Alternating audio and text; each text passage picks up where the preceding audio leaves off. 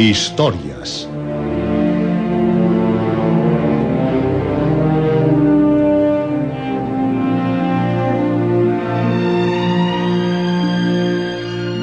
Historias de terror, de aventuras, de suspense, de ciencia ficción.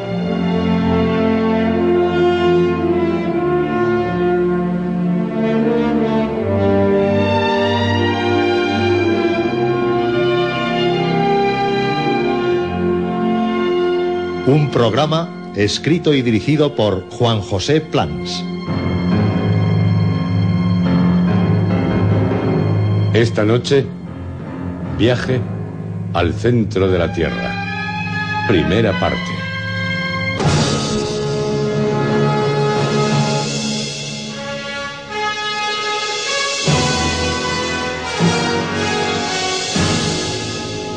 Viaje al centro de la Tierra. Capítulo primero.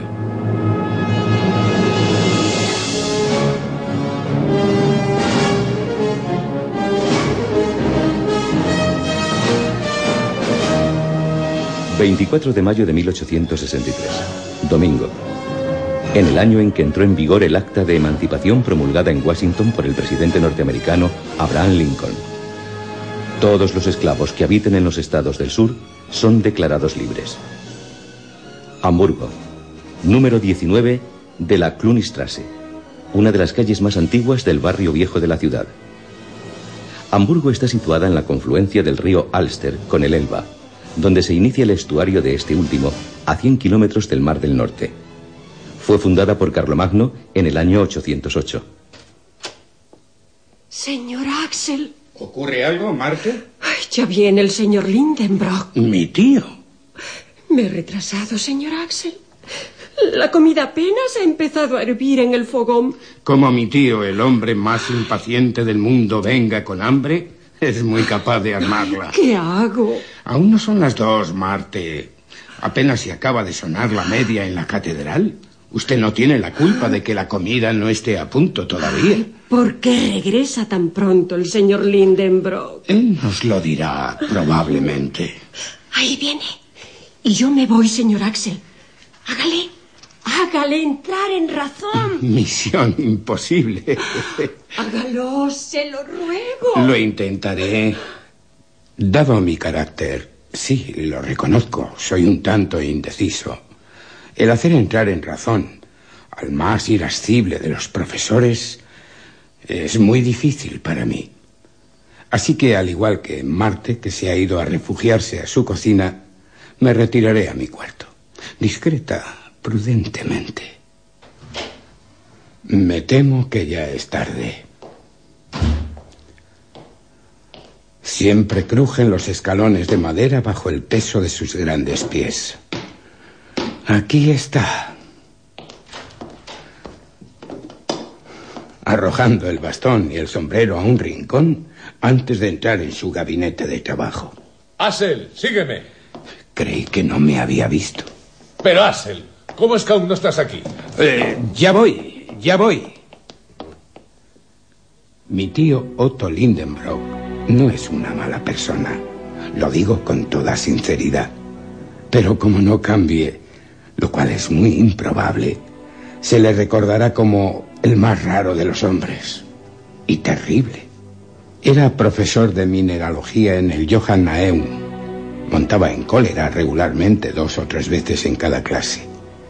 Y no porque le preocupase el tener discípulos aplicados, ni el grado de atención que éstos prestasen a sus aplicaciones, ni el éxito que como consecuencia de ello pudieran tener en sus estudios. Tales detalles no le importaban en absoluto. Enseñaba subjetivamente según una expresión de la filosofía alemana. Enseñaba para él y no para los demás. Un sabio egoísta. Un pozo de ciencia cuya polea rechinaba cuando de él se quería sacar algo. En una palabra, un avaro.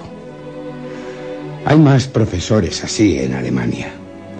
Mi tío, por desgracia, no gozaba de una extrema facilidad de pronunciación, sino en la intimidad, al menos cuando hablaba en público, lo cual para un orador, constituye un defecto lamentable.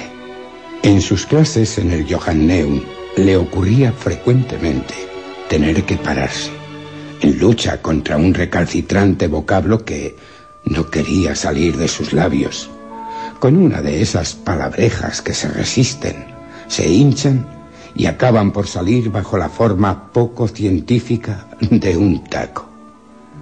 Este era el origen de sus accesos de cólera. Ahora bien, en mineralogía hay muchas denominaciones semigriegas y semilatinas de difícil pronunciación, nombres tan rudos que desollarían los labios de un poeta. No quiero hablar mal de esta ciencia, nada más lejos de mi intención. Pero cuando se trata de las cristalizaciones romboédricas, de las resinas retinasfálticas, de las gelenitas, de las tangasitas, de los molibdatos de plomo, de los tungstatos de magnesio y de los titaniatos de circonio, bien se puede perdonar a la lengua más diestra que se trabe.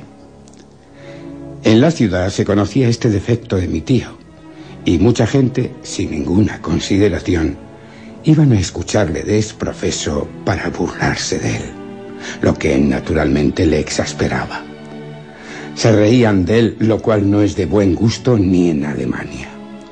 Y si es muy cierto que contaba siempre con un gran número de auditores, no lo es menos que la mayor parte de ellos iban solo a divertirse a su costa.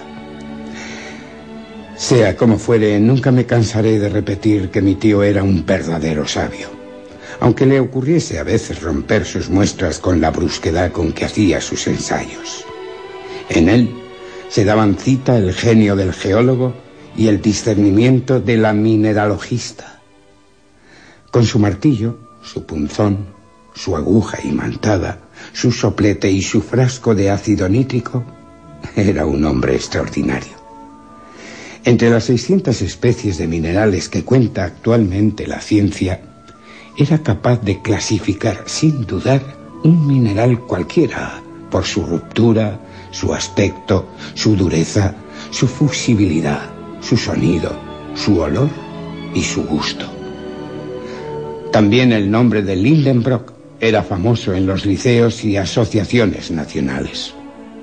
Humphrey Davy, Humboldt y los capitanes Franklin y Sabine no dejaron de visitarle a su paso por Hamburgo.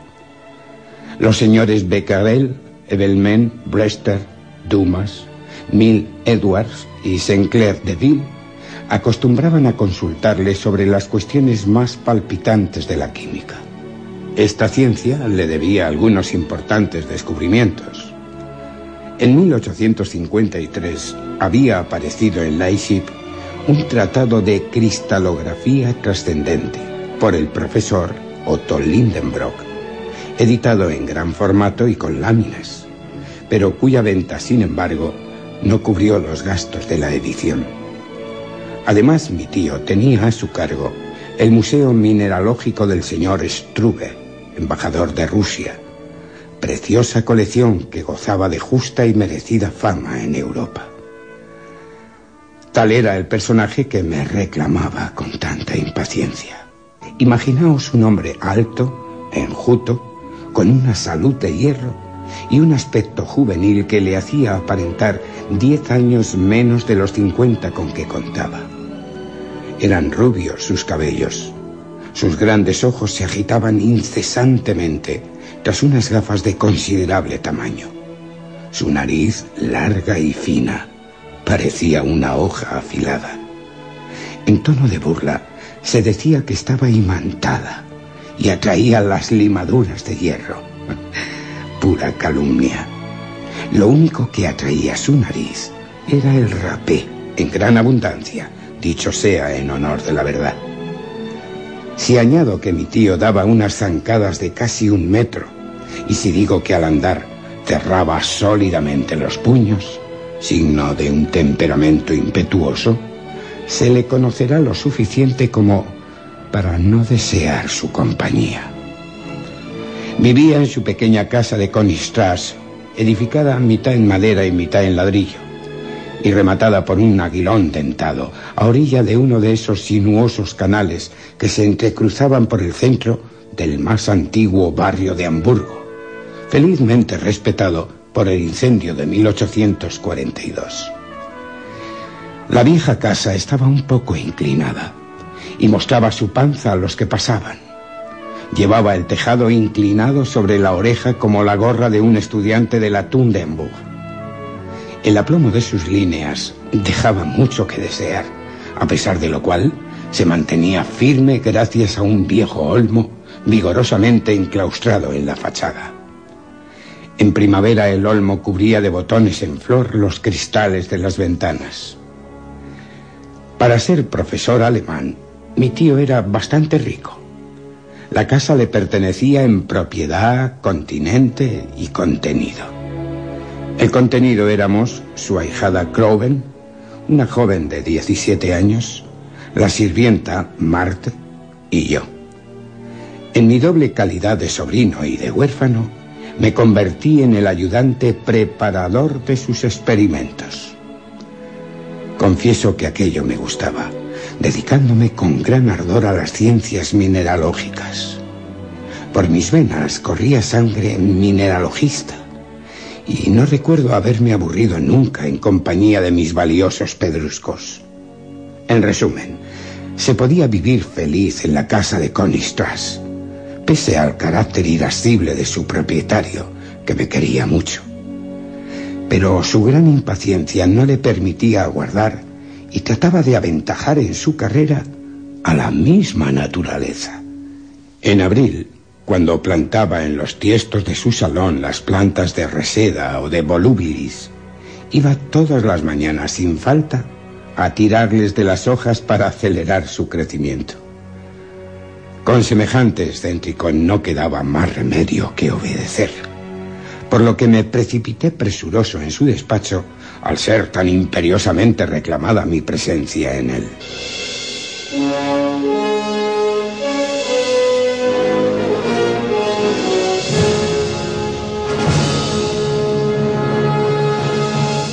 Capítulo segundo.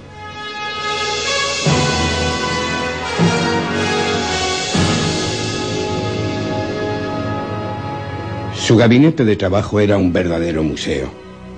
Todas las muestras del reino mineral se hallaban allí representadas y etiquetadas en el orden más perfecto, según las tres grandes divisiones de los minerales, los inflamables, los metálicos y los litoideos. Qué bien conocía yo todas esas cosas pertenecientes a la ciencia mineralógica. ¿Cuántas veces, en lugar de jugar con los muchachos de mi edad, me había complacido en quitar el polvo a esos grafitos, antracitas, huyas, lignitos y turbas. Y los betunes, las resinas, las sales orgánicas que había que proteger del más mínimo átomo del polvo. Y esos metales, desde el hierro hasta el oro, cuyo valor relativo desaparecía ante la igualdad absoluta de los especímenes científicos. Y todas esas piedras, que hubiesen bastado para reconstruir la casa de Konistrasse, incluso con una habitación más que también me hubiera venido. Pero al entrar en el gabinete no pensaba en tales maravillas. Mi tío absorbía todo mi pensamiento. Se encontraba hundido en su amplio sillón, tapizado de terciopelo de Utrecht, y tenía entre sus manos un libro que examinaba con la más profunda admiración. ¡Qué libro! ¡Oh, qué libro! Será un libro raro, o al menos ilegible. Porque si no es así, carecería de valor para él, un bibliómano en sus ratos de ocio. Acércate, Asel. Sí, tío. ¿Ves este libro? Sí. Ah, es un inapreciable tesoro. Lo he encontrado esta mañana, removiendo en la librería del judío Belius. Estupendo, tío pero no comprendo el entusiasmo que le produce este. Solo es un viejo libro en cuarto con lomo y cubiertas de piel grosera de becerro. Un libro amarillento de que pende una cinta descolorida. Veamos, Asel. ¿Es bastante bello? Sí, Es admirable. Ah, y la encuadernación. ¿Se le abre con facilidad? Sí, queda abierto por cualquier página. Y se cierra bien.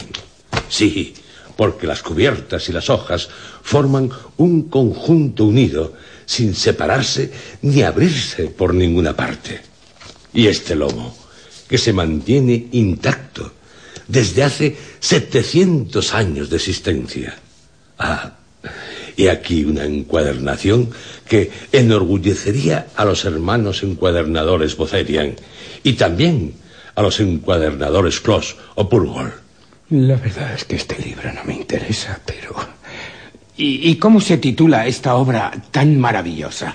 Esta obra es el Heimskringla de Snorre Turrenson, el más famoso autor irlandés del siglo XII. Es la crónica de los príncipes noruegos que reinaron en Islandia. Turrenson era historiador y poeta. Murió en el 1241. Este libro se publicó en 1697 en Estocolmo, en islandés, latín y sueco.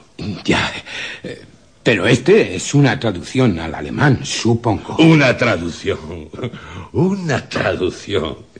Y podría saberse lo que yo haría con una traducción. Esta es la obra original en lengua islandesa. Oh, esa magnífica, rica y simple lengua. Permite las más variadas combinaciones gramaticales y las más numerosas modificaciones de las palabras. ¿Como el alemán? Sí, sin contar que la lengua islandesa admite tres géneros, como el griego, y declina los nombres propios, como el latín. Y respecto a este libro, tío, ¿sus caracteres son bonitos? Caracteres. Te he hablado de caracteres, desdichado de Assel. Caracteres. Pero bueno, ¿crees que se trata de un impreso? Ignorante. Se trata de un manuscrito, un manuscrito rúnico. ¿Rúnico? Sí, rúnico. Y ahora me pedirás que te explique. No, no, no, no es necesario. no es necesario. Las runas eran unos caracteres de escritura usados en otros tiempos en Islandia. Según la tradición, fueron inventados por el propio Odín. Mira y admira, impío. Admira los caracteres surgidos de la mente de un dios. Lo mejor será prosternarme, algo que complace tanto a los dioses como a los reyes y a mi tío. Mira, Asel. Eh, creo que... ¿Qué, qué es? Diría que lo que acaba de salir del libro y, y caer al suelo eh, es un sucio pergamino. Oh, lo siento. Yo lo cogeré. Con qué avidez se ha apresurado a recogerlo. ¿Y esto qué es? Desplegado del todo, este pedazo de pergamino tiene unas cinco pulgadas de largo y tres de ancho, con líneas transversales de caracteres jeroglíficos. Tres líneas y en cada línea siete... Para mí, garabatos. Es, es, es rúnico. Estos tipos eh, son absolutamente idénticos a los del manuscrito de Snorre Turleson. ¿Qué puede significar todo esto? Me quitaré las gafas y... Para mí el rúnico es una invención de los sabios para burlarse de la gente ignorante. Mi tío, por el movimiento de sus labios, parece no comprender nada. Comienzan a agitarse demasiado.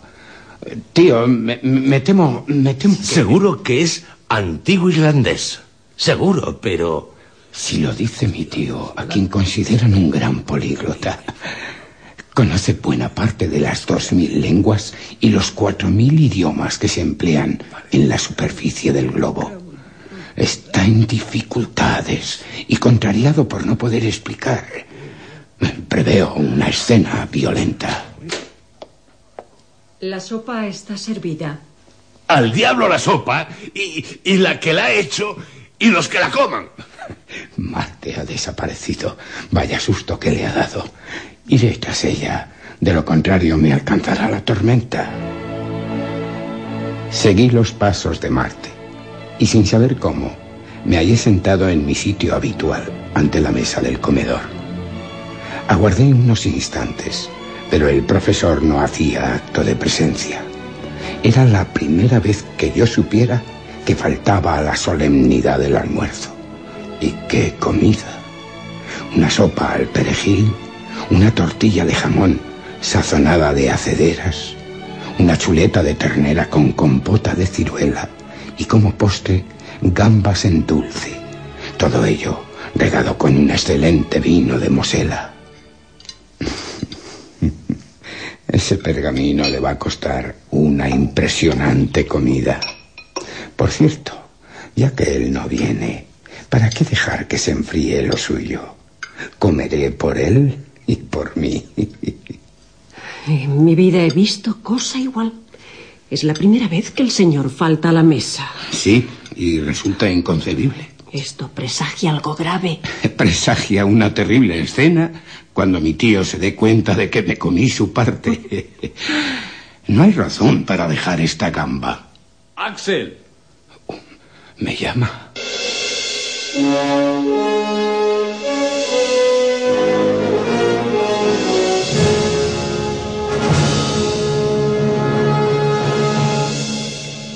Capítulo tercero.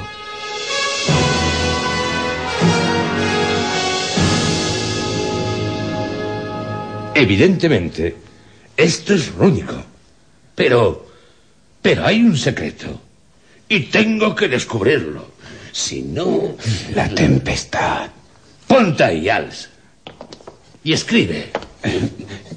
Ya, cuando quiera. Voy a dictarte las letras de nuestro alfabeto que corresponden a cada uno de estos caracteres islandeses. A ver qué sale. Pero, por San Miguel, cuida de no equivocarte. Mi tío comenzó a dictarme. Me esforcé cuanto pude. Su dictado formó una incomprensible sucesión de palabras. Merlins, Restremer, y todas así, en tres líneas, y cada una de ellas con siete palabras.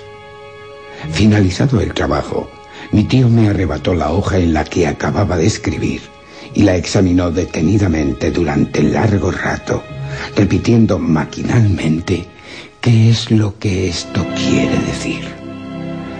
Doy mi palabra de honor de que no hubiera podido decírselo. En realidad no me preguntaba a mí. Esto es lo que llamamos un criptograma, en el cual el sentido se haya velado bajo letras alteradas intencionadamente y que, dispuestas de forma conveniente, compondrán una frase inteligible. Ah, cuando pienso que aquí puede encontrarse la explicación o la indicación de un gran descubrimiento. Más bien pienso que no expresan nada, pero no seré yo quien se lo diga. Y ahora toma el libro y el pergamino y los compara. Estas dos escrituras no se deben a una misma mano. El criptograma, está claro, es posterior al libro. Eh, tío, ¿y, ¿y cómo lo vas...? Una prueba irrefutable es el hecho de que la primera letra es una doble M, que sería inútil buscar en el libro de Turleson, pues tal letra no fue incorporada al alfabeto islandés hasta el siglo XIV. Así que hay por lo menos 200 manuscritos y el documento. Bastante lógico. Eh, eh, tío, bastante lógico. Sí, bastante lógico. Por lo tanto, esto me induce a pensar que uno de los poseedores del libro ha sido quien trazó estos misteriosos caracteres. ¿Quién diablos sería tal dueño? ¿Acaso habrá puesto su nombre en alguna parte del manuscrito? Mi tío se quitó las gafas Tomó una gruesa lupa y examinó cuidadosamente las primeras páginas del libro. Al dorso de la segunda, que hacía de anteportada, descubrió una mancha que a simple vista tenía el aspecto de ser de tinta. Sin embargo, mirándola de cerca, se podían distinguir unos caracteres medio borrosos. Mi tío comprendió que ahí estaba el punto interesante. Se dedicó completamente a ella. Gracias a su gruesa lupa, acabó por reconocer los signos, caracteres rúnicos que tradujo sin vacilar. Arne Sagnussen. Pero si esto es un nombre, el nombre de un islandés, el de un sabio del siglo XVI, un célebre alquimista. Tío Otto, me, me, me sorprende. Aquellos alquimistas, Avicena, Bacon, Lulio, Paracelso, eran los verdaderos, los únicos sabios de su tiempo. Hicieron descubrimientos que todavía nos asombran. ¿Por qué este Sagnussen no habría podido ocultar bajo este incomprensible criptograma alguna invención sorprendente? Eso debe ser. Sí, eso debe ser. Su imaginación se exalta con esta hipótesis. Eh, pero, tío, ¿qué, interés, me pregunto, podría tener tal sabio en ocultar un descubrimiento maravilloso? ¿Por qué? ¿Por qué? ¿Y qué sé yo? Pero no lo hizo Galileo con Saturno. Además, ya lo veremos. Conseguiré el secreto de este documento. Ni comeré, ni dormiré hasta haberlo logrado. Lo cumplirá. Ni tú tampoco, Axel. Oh, menos mal que he comido por dos. Ante todo, hay que hallar la lengua de este documento cifrado.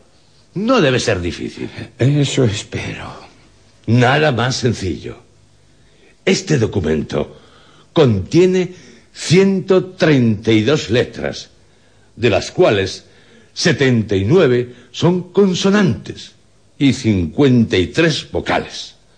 Ahora bien, esta es, más o menos, la proporción que se observa en la formación de las palabras de las lenguas meridionales.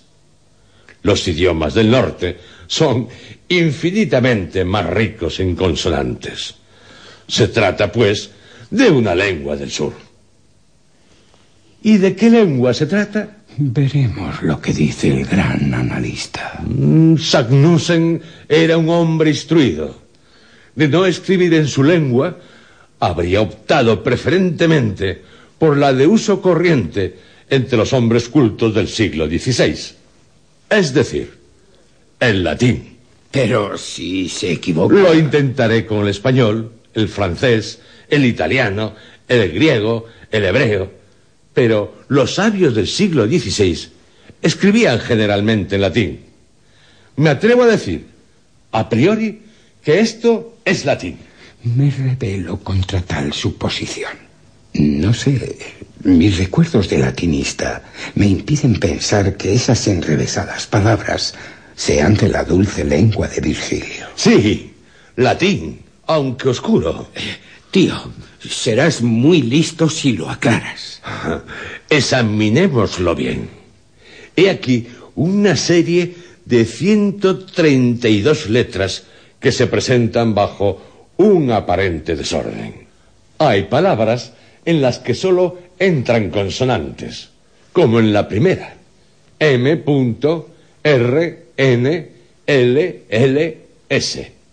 Y otras en las que al contrario abundan las vocales, como en la quinta, un teife, o en la penúltima, oseibo.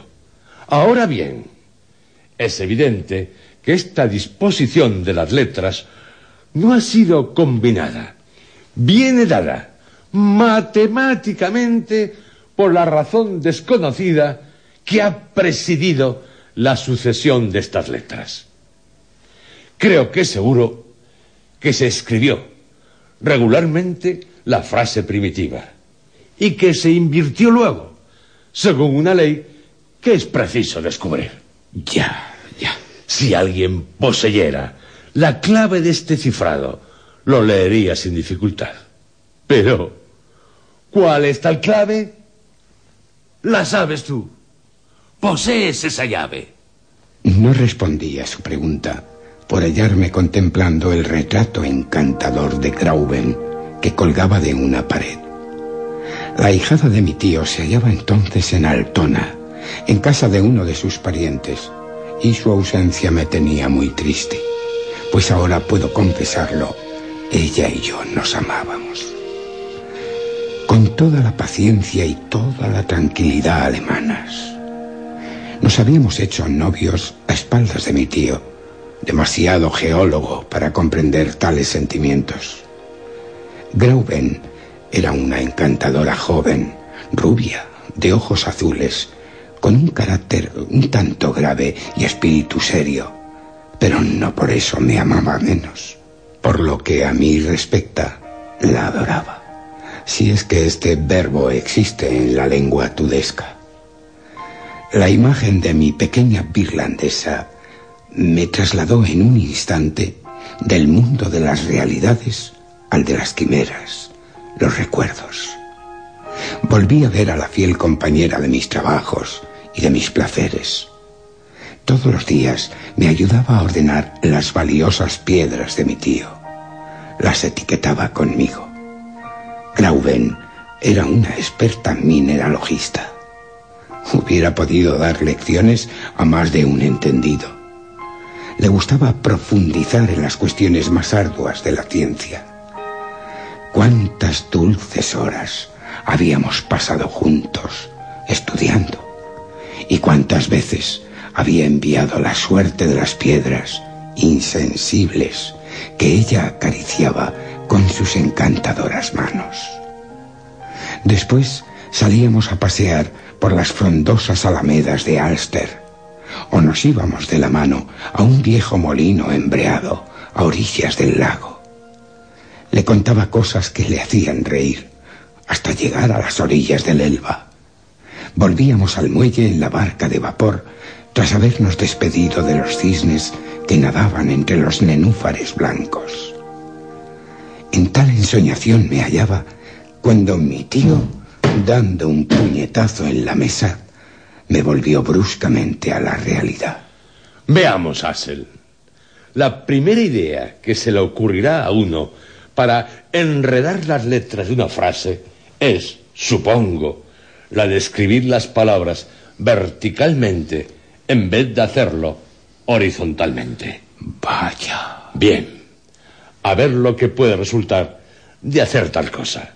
Axel, escribe una frase cualquiera en este papel, pero en vez de poner las letras seguidas, ponlas sucesivamente en columnas verticales, de modo que queden agrupadas en cinco o seis columnas.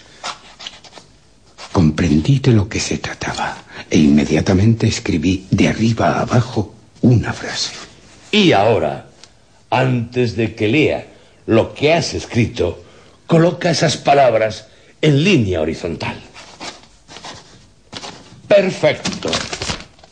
Esto, esto parece un viejo documento. Vocales y consonantes agrupadas en el mismo desorden.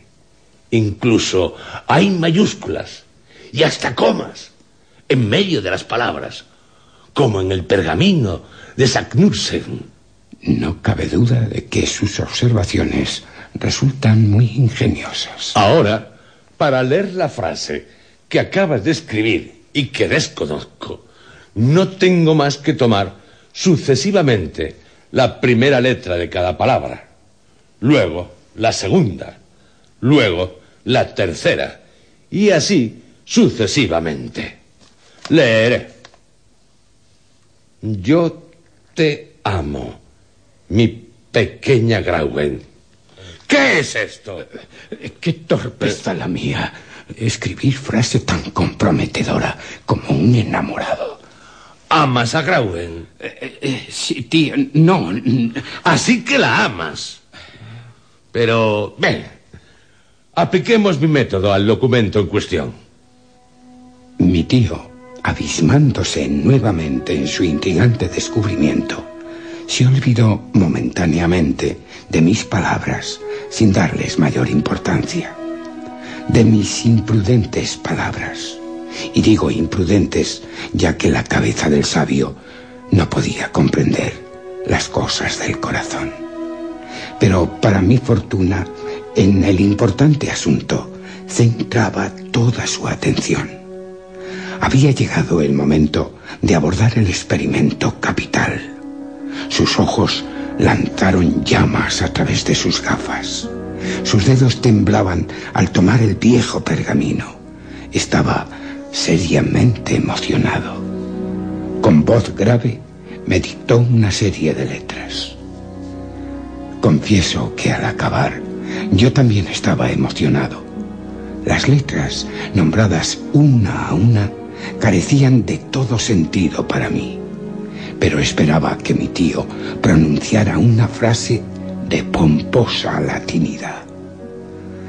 Pero la respuesta que nadie hubiera imaginado fue un gran puñetazo en la mesa, más fuerte que el anterior, que hizo saltar al tintero, escapándoseme la pluma de mi mano. No es esto. Esto no tiene ningún sentido. Luego atravesó la habitación como un obús, descendió por la escalera como una luz y se precipitó, saliendo de casa a toda prisa, hacia la Königstrasse.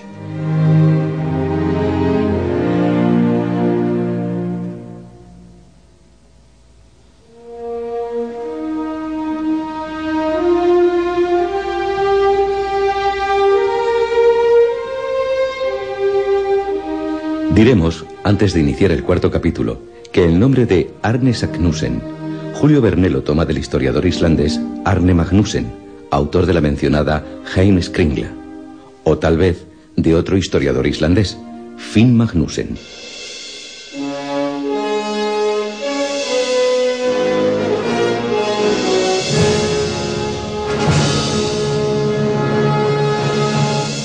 Capítulo cuarto.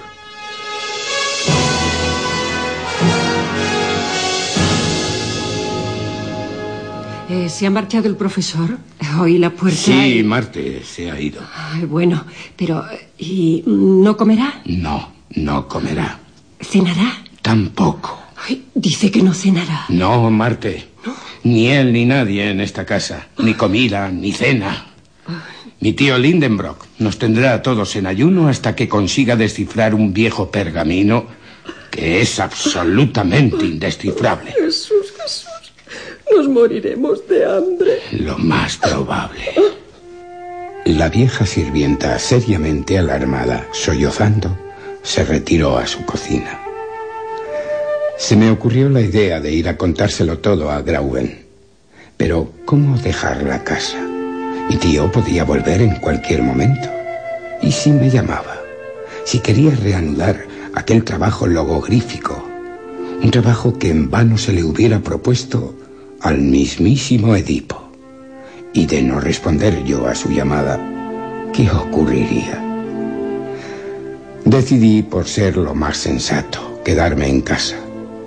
Precisamente un mineralogista de Besançon acababa de enviarnos una colección de geodas silíceas que había que clasificar. Y me dediqué a tal menester.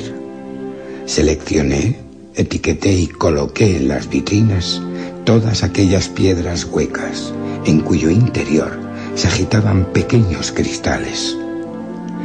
Al cabo de una hora, las geodas estaban colocadas en sus estanterías ordenadamente.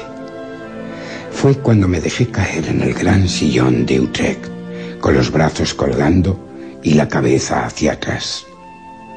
Encendí mi pipa de largo tubo curvado, cuya cazoleta esculpida representaba una náyade voluptuosamente extendida, y me entretuve en seguir el progreso de la carbonización que poco a poco iba convirtiendo a la náyade en una negra auténtica. De vez en cuando atendía por si se oían pasos por la escalera.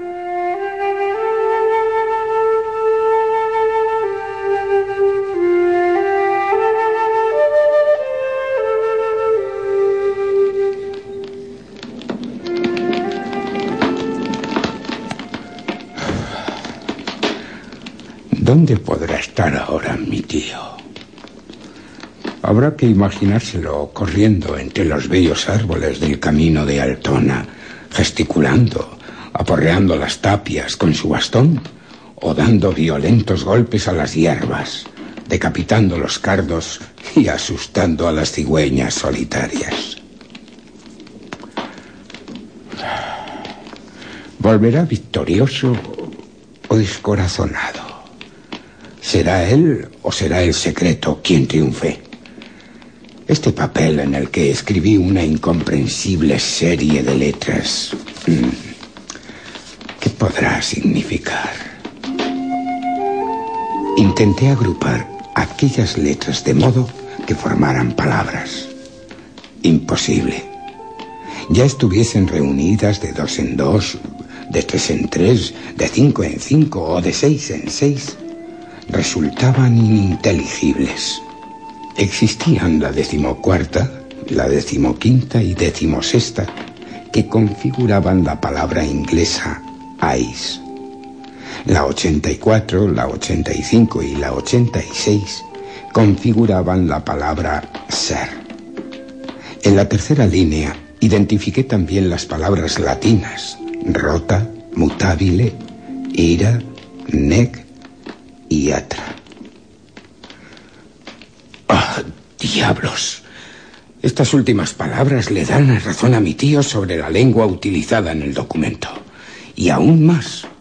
En la cuarta línea leo la palabra luco, que se traduce por bosque sagrado. En la tercera línea puede leerse la palabra tabilet, pero esta es hebraica. Y en la última los vocablos merc, arc, mer, mer que son franceses. Ah, esto es para volverse loco.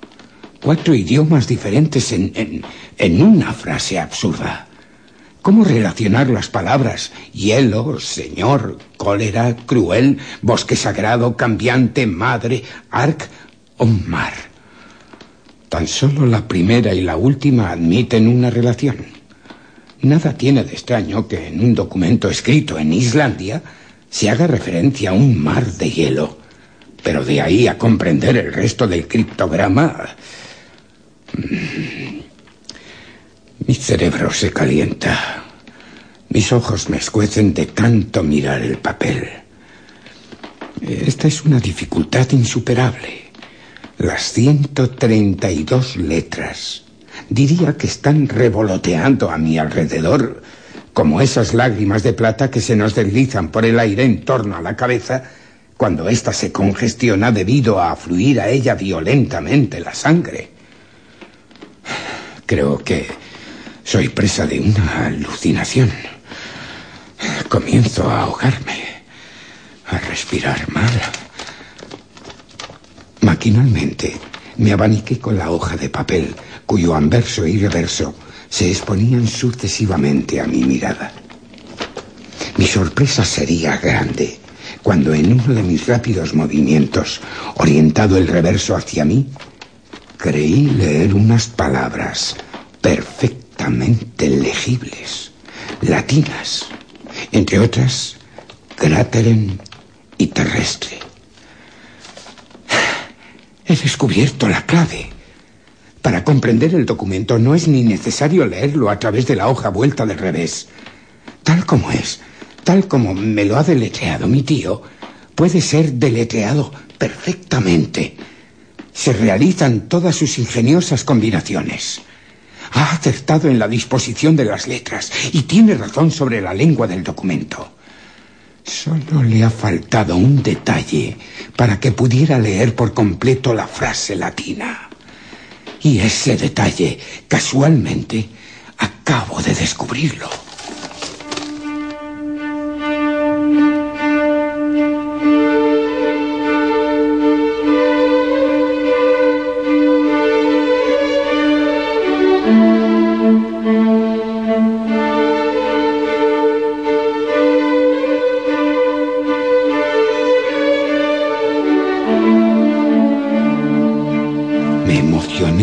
aquel descubrimiento.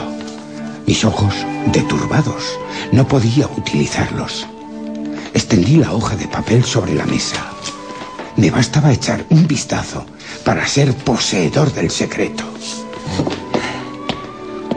Y logré calmar mi agitación, pero me impuse la obligación de dar dos veces la vuelta a la habitación para apaciguar mis nervios. Tras hacerlo me senté en el sillón y después de llenar mis pulmones de aire, me dispuse a leer. Me incliné sobre el papel, seguí con el índice cada letra y sin vacilar pronuncié la frase entera. Me quedé estupefacto y sobrecogido de terror. Pero, ¿cómo? Es cierto lo que se dice aquí. ¿Y, cómo se ha llevado a cabo? Un hombre ha tenido la audacia de penetrar en... Ah, no, no, nunca. Mi tío nunca lo sabrá. Ah, si se entera de semejante viaje, seguro que él también querrá emprenderlo. Ni hablar, ni hablar. Nadie podría detenerle. Un geólogo tan decidido lo emprendería pese a todo y contra todo. Capítulo quinto.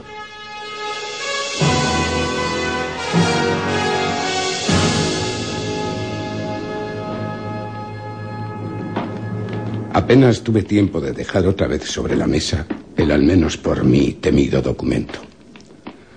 El profesor Lindenbrock parecía profundamente preocupado. Estaba obsesionado por el contenido del pergamino. Evidentemente, durante su paseo, había cavilado sobre el asunto, poniendo en juego todos los recursos de su imaginación. Volvía sin duda dispuesto a aplicar alguna nueva combinación de palabras. Sentándose en su sillón, pluma en mano, empezó a escribir ciertas fórmulas que recordaban cálculos algebraicos. Seguía con la mirada su mano temblorosa, no perdiendo ni uno solo de sus movimientos. ¿Qué inesperado resultado podrá producirse de pronto? Tiemblo y no tengo motivo para ello, pues ya he descubierto la única combinación, la verdadera, y cualquier otra investigación es vana. Mi tío trabajó durante tres largas horas sin decir palabra, sin levantar la cabeza, tachando y borrando y comenzando de nuevo mil veces. Sabía que si llegaba a ordenar las letras siguiendo todas las posiciones relativas que podían ocupar, acabaría por encontrar la frase. Pero no desconocía que con solo 20 letras se pueden formar 2 quintillones, 432 cuatrillones, 902 trillones, 8.176 millones, 640.000 combinaciones. Ahora bien, como el documento en cuestión contaba con 132 letras, y el número que expresa es el de frases distintas compuestas de 132 letras, tiene por lo menos 133 cifras. Cantidad que no puede enunciarse ni aun concebirse siquiera. Tenía la seguridad de que este procedimiento no resolvería el problema. Podía, por lo tan tranquilo ante tan heroico medio de resolver el enigma. Sin embargo, el tiempo transcurría se hizo de noche. Los ruidos de la calle se apaciguaron. Mi tío, siempre inclinado sobre su tarea, no veía nada, ni siquiera a la buena Marte, que entreabrió la puerta y le preguntaba. Señor Lindenbrock, ¿cenará esta noche? La asistenta tuvo que marcharse sin respuesta. Mi tío continuaba escribiendo, borrando y vuelta a escribir. Y lo que es yo, pasado un largo rato, no pudiendo vencer al sueño, me quedé profundamente dormido en un extremo del sofá.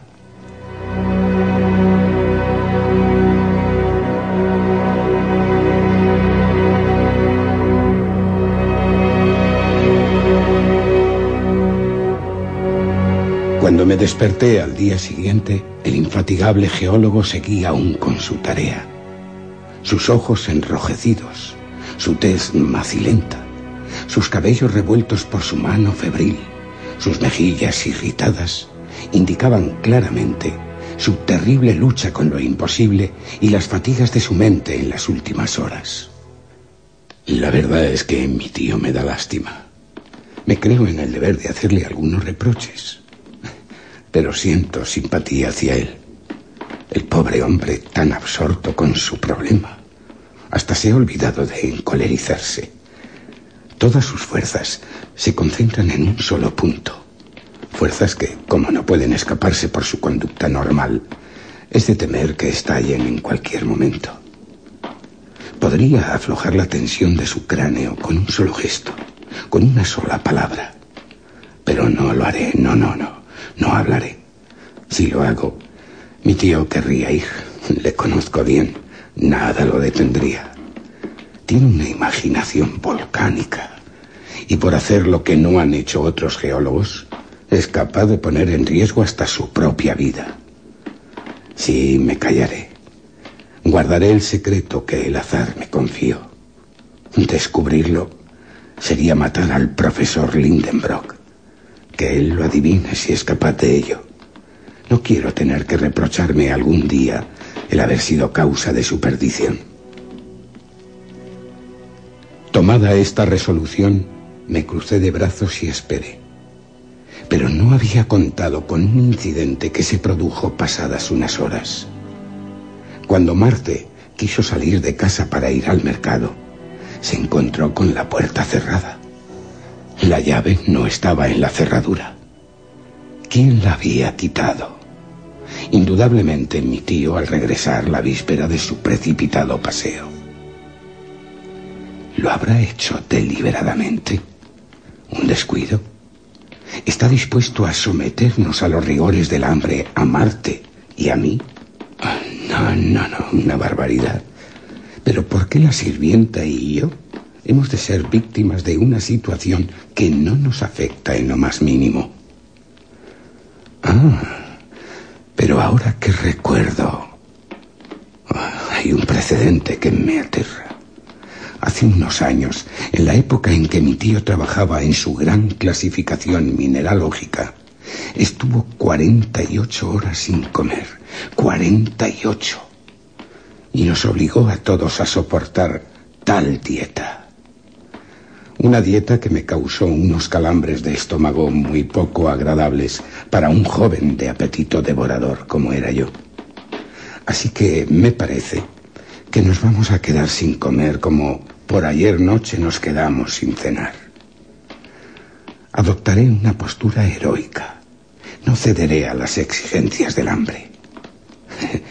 Pero Marte se lo tomará muy en serio y acabará desesperada. A mí realmente lo que más me preocupa es la imposibilidad de salir de casa.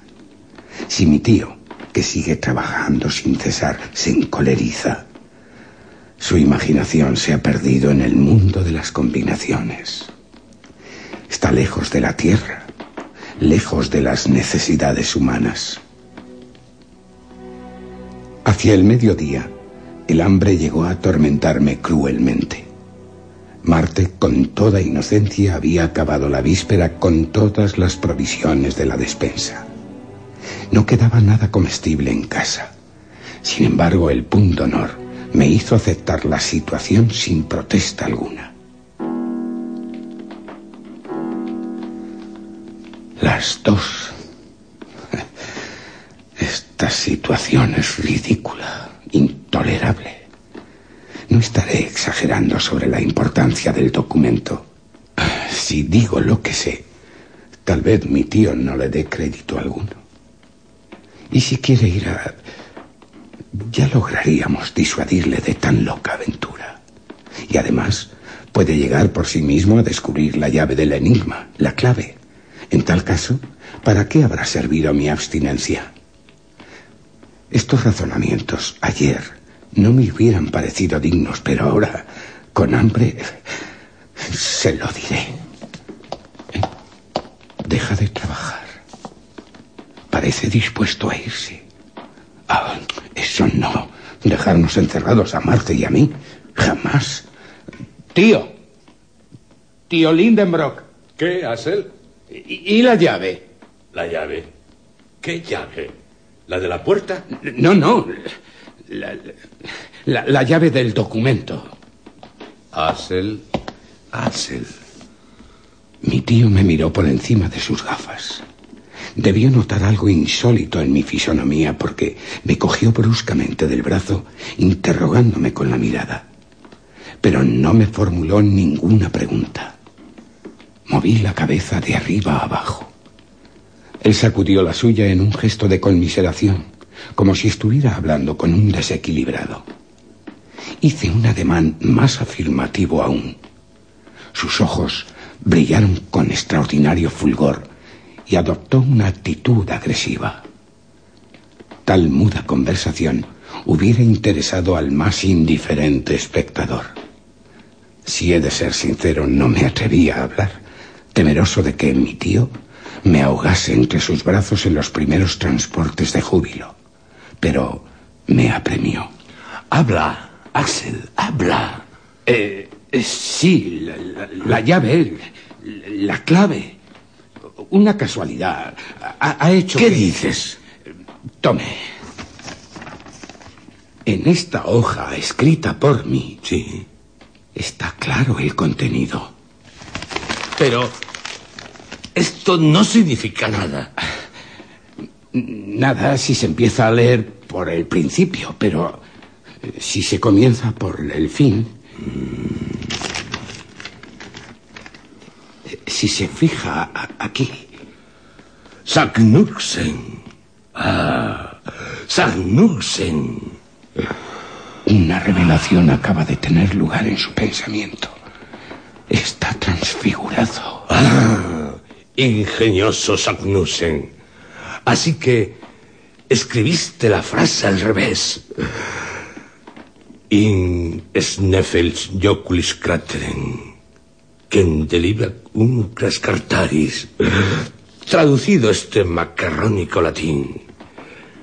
Desciende al cráter del yocul del sneffels que la sombra del escartaris acaricia antes de las calendas de julio, audaz viajero, y llegarás al centro de la tierra. Es lo que hice. Arne Sagnusen, al centro de la tierra. Acabada Se la lectura, mi tío dio un salto como si de repente hubiera tocado una botella de Leiden, capaz de producir descargas fuertes. El coraje, la alegría y la convicción le daban un aspecto magnífico. Iba y venía, se cogía la cabeza con las manos, desplazaba las sillas, asestaba a puñetazos y puntapiés, echaba a rodar los libros, hasta que falto de energías se dejó caer en el butacón. Yo lograré hacerlo. ¿Qué hora es, Axel? Las tres. Las tres. ¡Qué barbaridad! Ya ha pasado la hora del almuerzo y me muero de hambre. A la mesa, Axel. Y después... ¿Después qué, tío? Ah, prepararás el equipaje. ¿El equipaje? Harás mi maleta. Y también la tuya.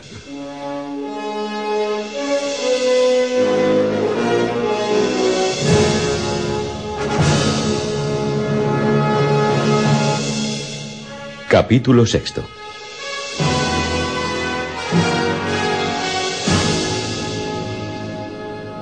Tras las palabras de mi tío, un terrible escalofrío me recorrió de pies a cabeza. Pero procuré contenerme y decidí enfrentarme a la nueva situación. Únicamente los argumentos científicos podrían detener al profesor Lindenbrock. Y afortunadamente los había en buen número y de peso contra la posibilidad de semejante viaje. Ir al centro de la Tierra. ¡Qué locura! Pero me reservé mi dialéctica para el momento oportuno y solo me ocupé de la comida. Es inútil relatar las imprecaciones que pronunció mi tío ante la mesa vacía. Todo se aclaró. Marte recuperó entonces su libertad y pudo ir al mercado con tanta diligencia que una hora después mi hambre estaba ya completamente saciada. Fue cuando me di cuenta de la situación en la que me encontraba. Durante la comida no dejó el profesor de mostrar una especial jovialidad, permitiéndose esas bromas de sabio que son siempre inofensivas. Acabados los postres, me indicó que le siguiera a su gabinete. Una vez estuvimos en él, mi tío, sentado a un extremo de la mesa y yo al otro, me dijo con suavidad. Axel, eres un muchacho de talento. Me has hecho un inmenso favor cuando, cansado ya de luchar inútilmente, iba a abandonar esta combinación de palabras. ¿Por qué caminos perdidos habría ido? Nadie puede saberlo.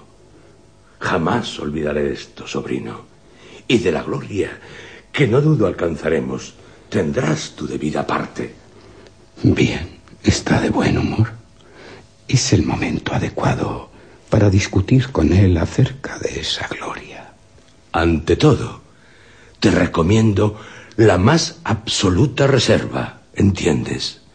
No faltan envidiosos en el mundo de los sabios, y son muchos los que querrían emprender este viaje, del que no deben tener noticia alguna hasta que regresemos. Tío, ¿cree usted que hay tantos audaces? Sin duda, Axel.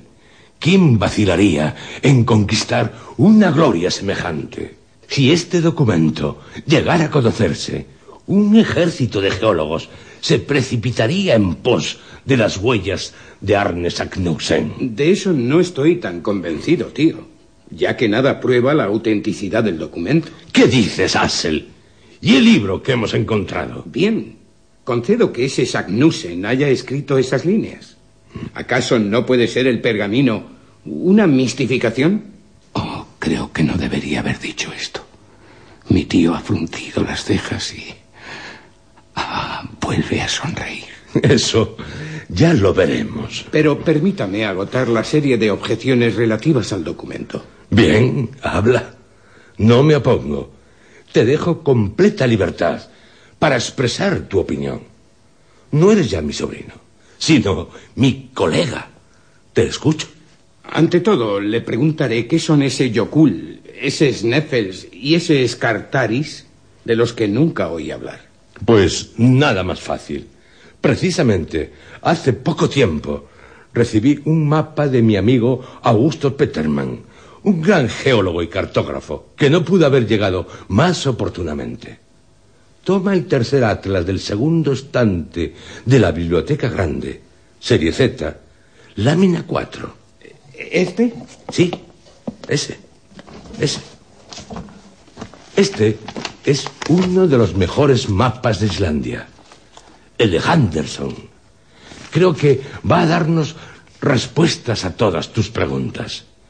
Mira esta isla compuesta de volcanes y observa cómo todos llevan el nombre de Yokul.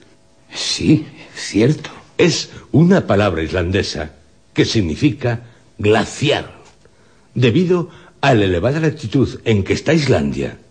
La mayoría de las erupciones se verifican a través de las capas de hielo, siendo esta la causa de que se aplique el nombre Yokul a todas las montañas ignívomas de la isla. Bueno, bueno, bien, pero ¿qué es el Sneffels? Sígueme por la costa occidental de Islandia. ¿Ves? Aquí está Reykjavik, la capital.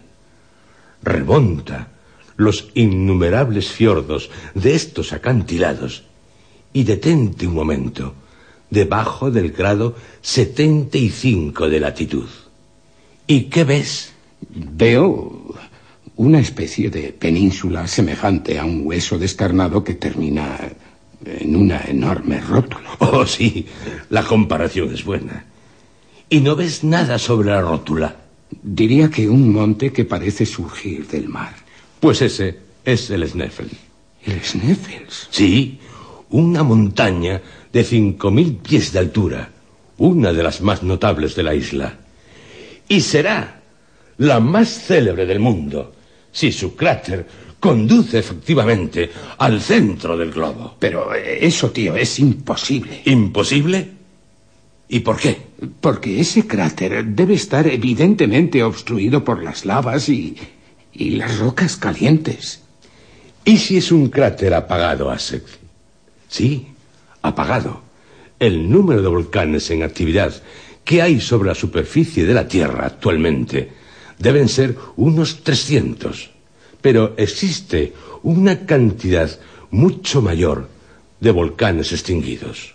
Ahora bien, el Sneffel se encuentra entre estos últimos y desde tiempos remotos no ha tenido más que una sola erupción, la de 1219.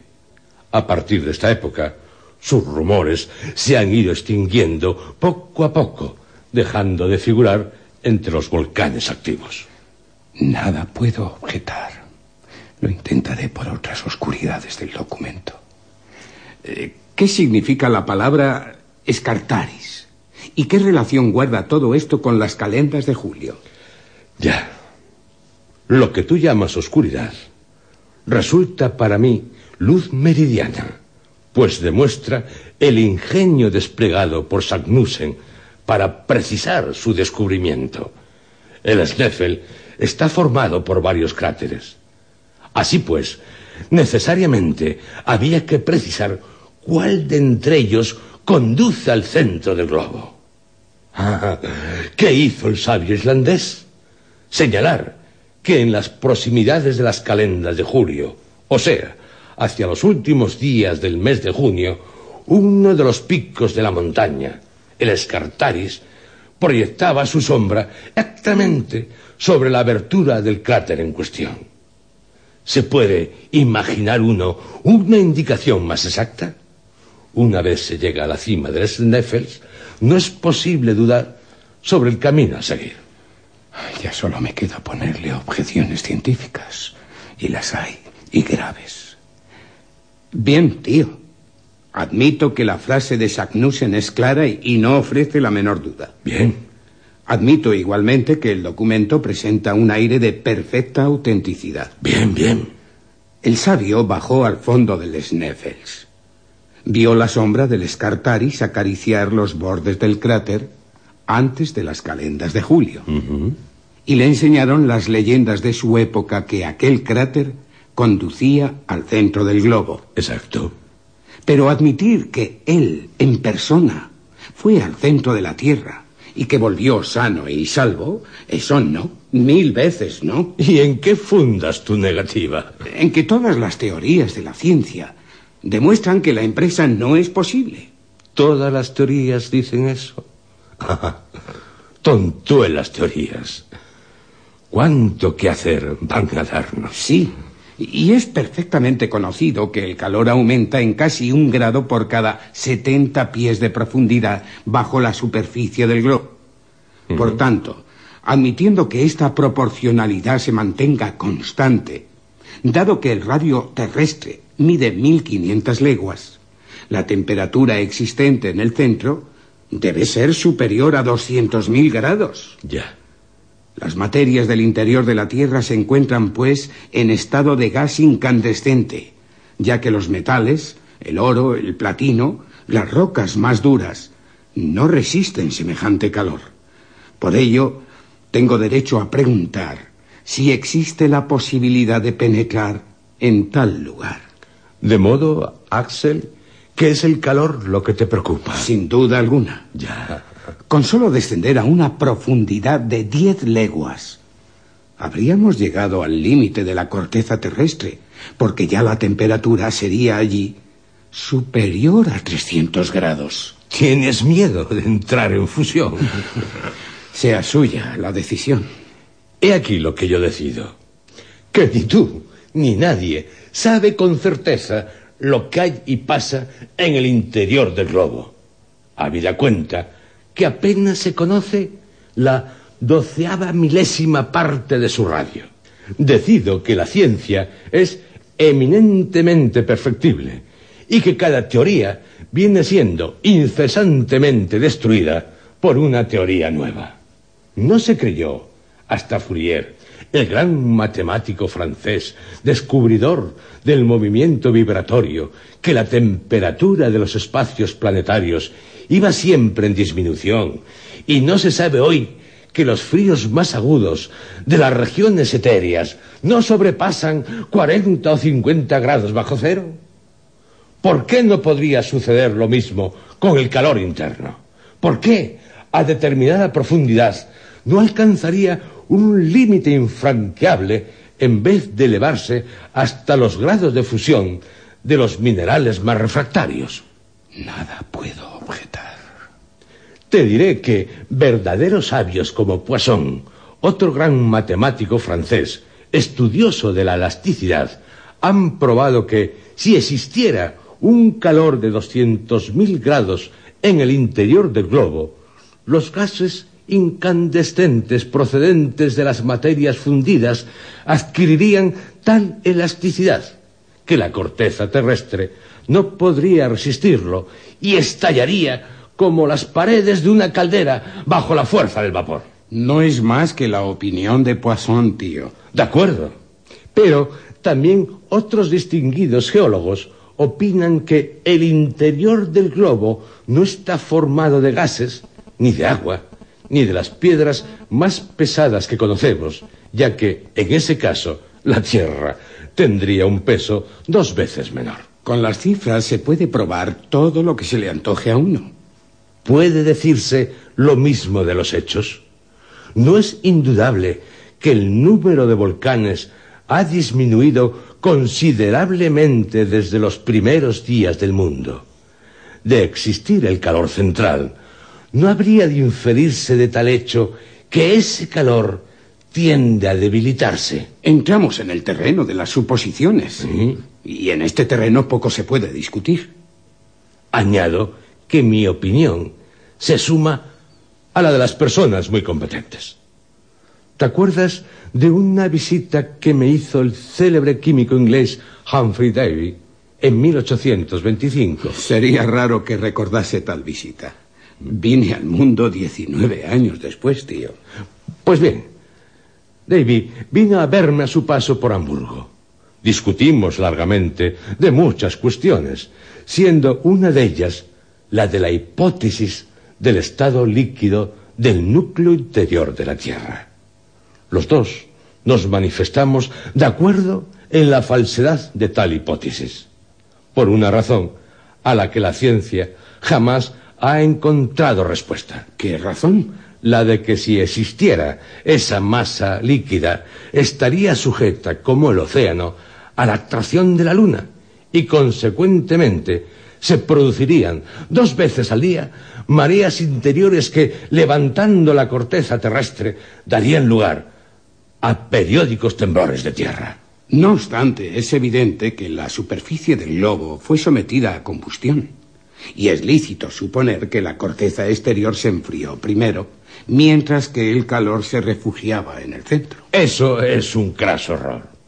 El calor de la Tierra no reconoce otro origen que la combustión de su superficie. Se hallaba ésta formada de una gran cantidad de metales, tales como el potasio y el sodio, que tienen la propiedad de inflamarse al solo contacto del aire y del agua. Estos metales ardieron cuando los vapores atmosféricos se precipitaron sobre ellos en forma de lluvia, y poco a poco, a medida que penetraban las aguas por las grietas de la corteza terrestre, fueron determinando nuevos incendios acompañados de explosiones y erupciones. He aquí la causa de que fueran tan numerosos los volcanes en las primeras épocas de formación del mundo. Ingeniosa hipótesis. Que Humphrey Davy me la hizo ver tangiblemente, aquí mismo, mediante un sencillo experimento. Fabricó una esfera metálica en cuya composición entraban principalmente los dos metales de los que acabo de hablarte y que tenía exactamente la forma de nuestro globo. Cuando se hacía caer sobre su superficie un finísimo rocío, se hinchaba, se oxidaba y formaba una pequeña montaña cuya cima se abría en un cráter. Sobrevenía una erupción y era tan intenso el calor que ésta comunicaba a la esfera que se hacía imposible el sostenerla a la mano. Reconozco que los argumentos de mi tío debilitan mi escepticismo. Ya ves, Axel, que el estado del núcleo central ha promovido las más diversas hipótesis entre los mismos geólogos. No está probado el calor interno. Para mí, no existe. Es más, no puede existir. Algo que veremos y que, como Arne Sagnussen, sabremos a qué atenernos sobre tan trascendental cuestión. Sí, ya lo veremos si es posible, desde luego. ¿Y por qué no? No podemos contar con fenómenos eléctricos para alumbrarnos e incluso con la atmósfera cuya presión puede volverla luminosa al acercarse al centro. En efecto, es muy posible. Seguro. Pero, Axel, silencio. Guarda el más absoluto secreto acerca de todo esto. No sea que alguien se nos anticipe en ir al centro de la Tierra.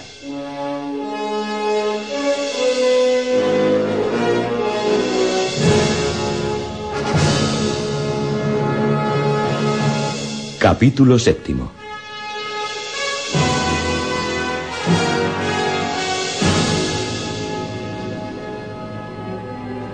Así fue como acabó aquella sesión tan memorable que hasta fiebre me produjo, saliendo atontado del gabinete de mi tío y antojándoseme que no había suficiente aire en las calles de Hamburgo para refrescarme.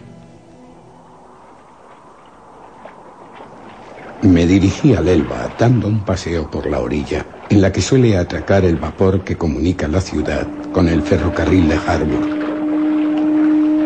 Estoy realmente convencido de lo que acabo de oír. No me habré dejado fascinar por el profesor Lindenbrock. Debo tomar en serio su determinación de ir al centro del globo. He escuchado especulaciones insensatas o sabias palabras. En este asunto, ¿Dónde termina la verdad y dónde principia el error?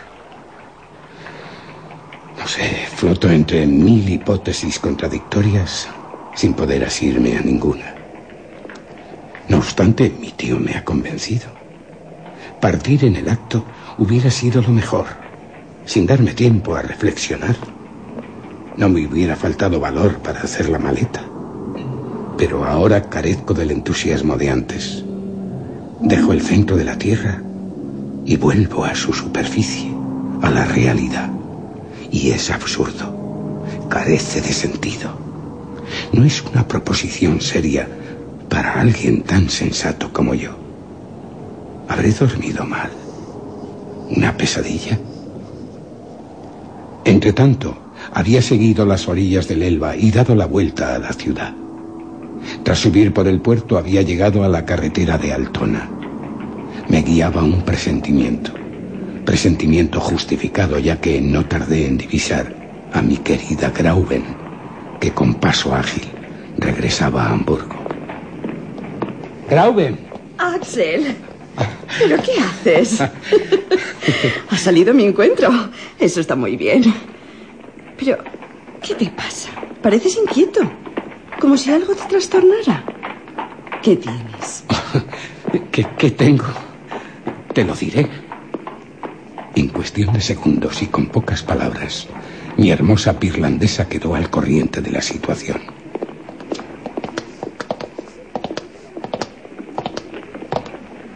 Durante algunos instantes guardó silencio. Latía su corazón al compás del mío.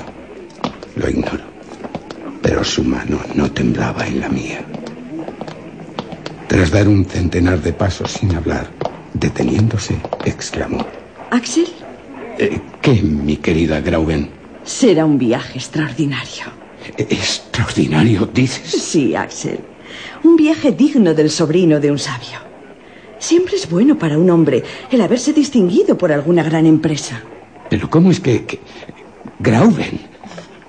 ¿No piensas disuadirme de ir al centro de la Tierra? No. ¿Y lo que es yo? Os acompañaría muy gustosamente. Pero una mujer os sería un estorbo. ¿Lo dices en serio? Lo digo completamente en serio. Ay, las mujeres, corazones femeninos siempre incomprensibles. Cuando no sois los seres más tímidos de la tierra, sois los más valientes. Grauben me estimula a emprender el viaje y dice que ella misma lo haría encantada. ¿A quién ama? ¿A mí? Insta a ir al centro de la Tierra. Estoy desconcertado y, y también avergonzado. Grauben, puede que mañana no pienses como hoy. Mañana, querido Axel, pensaré como hoy. Ya, aunque las calendas de julio están aún muy lejos, por lo tanto.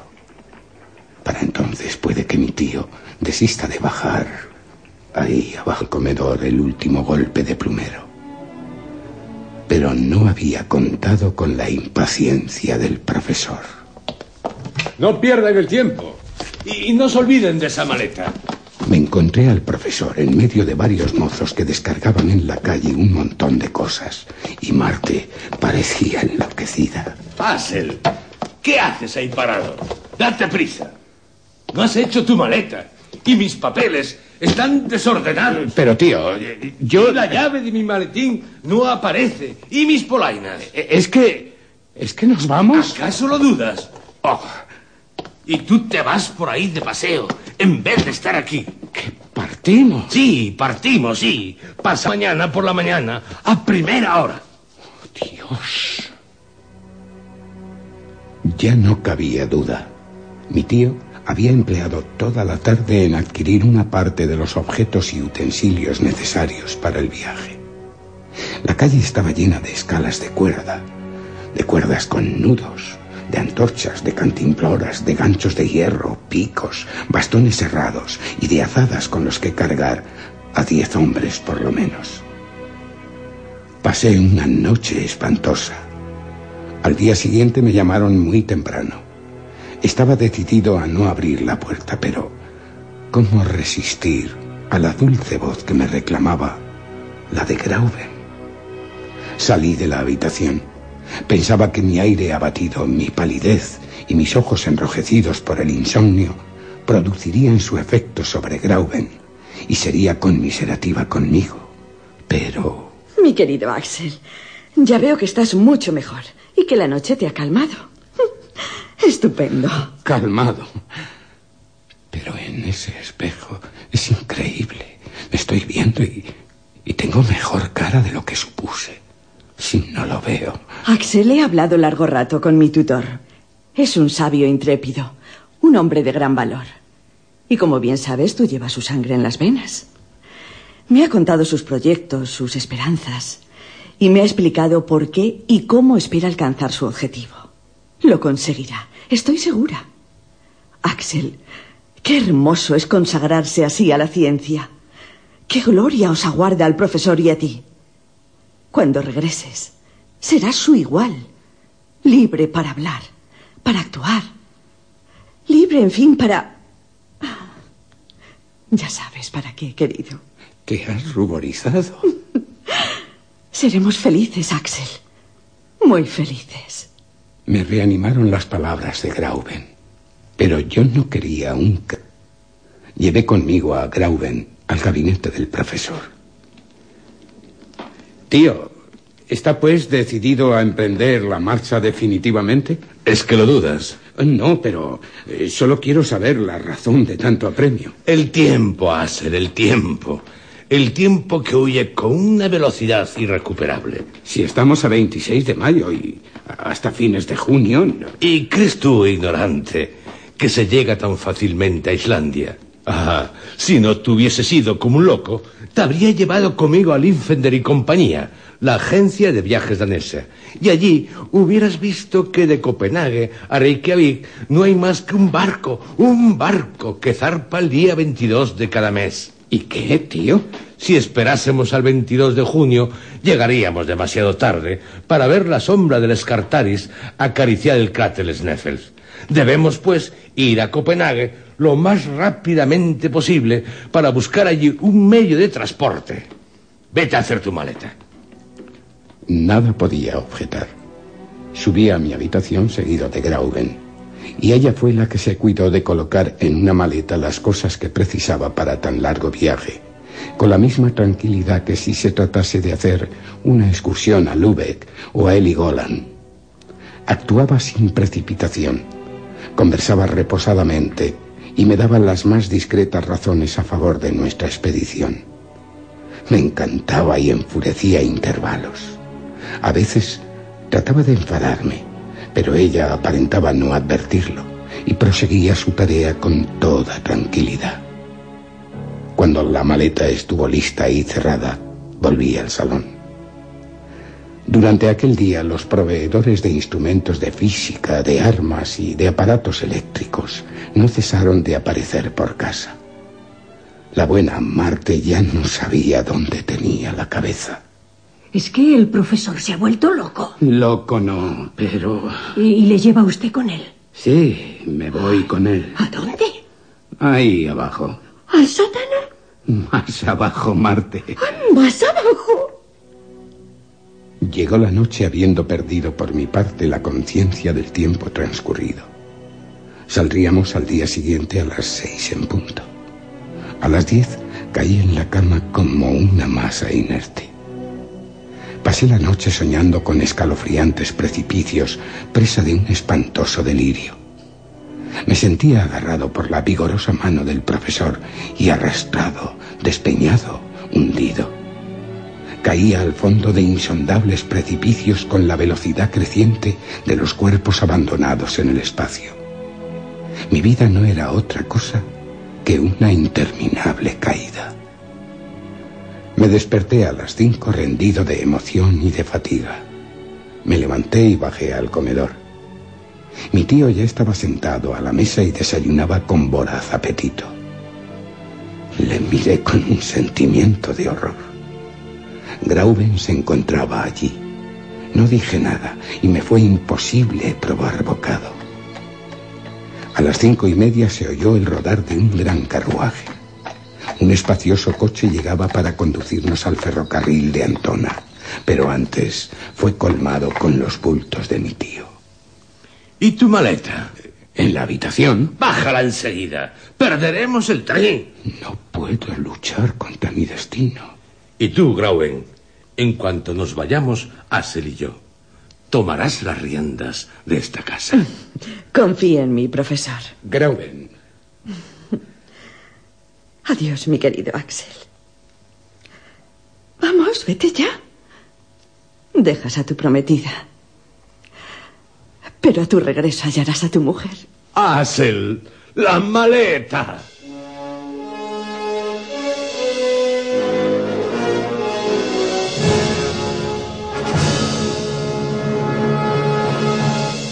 Capítulo octavo.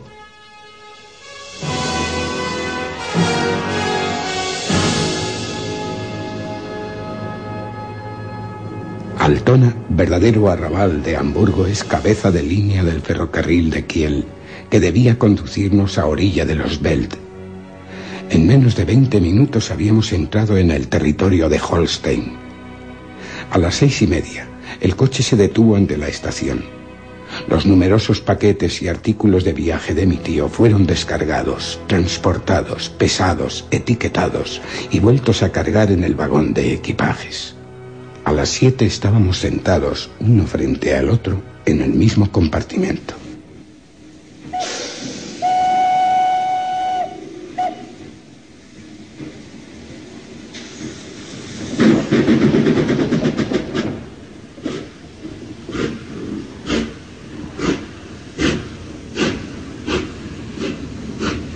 No voy resignado, pero el aire fresco de la mañana, los detalles del paisaje, renovados constantemente por la velocidad de este tren, logran distraerme de mis preocupaciones. En cuanto a mi tío, es evidente que su pensamiento se anticipa al tren, demasiado lento para su impaciencia. Estamos solos en el vagón, pero no hablamos. Él no deja de pasar revista minuciosamente a sus bolsillos, al bolso. No le faltan ninguna de las piezas para la ejecución de sus proyectos. Entre otras cosas, una hoja de papel doblada con cuidado, con el encabezamiento de la Cancillería danesa y la firma del señor Christiansen, cónsul de Hamburgo y amigo suyo. Una recomendación para que nos atienda el gobernador de Islandia y el famoso documento guardado celosamente.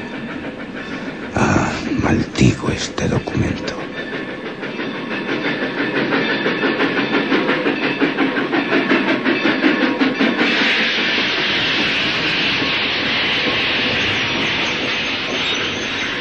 A las tres horas de nuestra partida, el tren se detenía en Kiel, a dos pasos del mar. El vapor Elinora no zarpaba hasta la noche. Mi tío que lo hiciera antes, pero el capitán le envió a paseo. Y nos dedicamos a pasear por Kiel, estando mi tío evidentemente impaciente.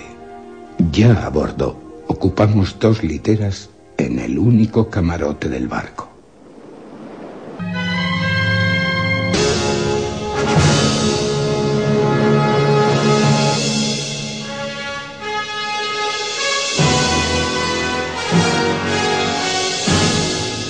Capítulo noveno.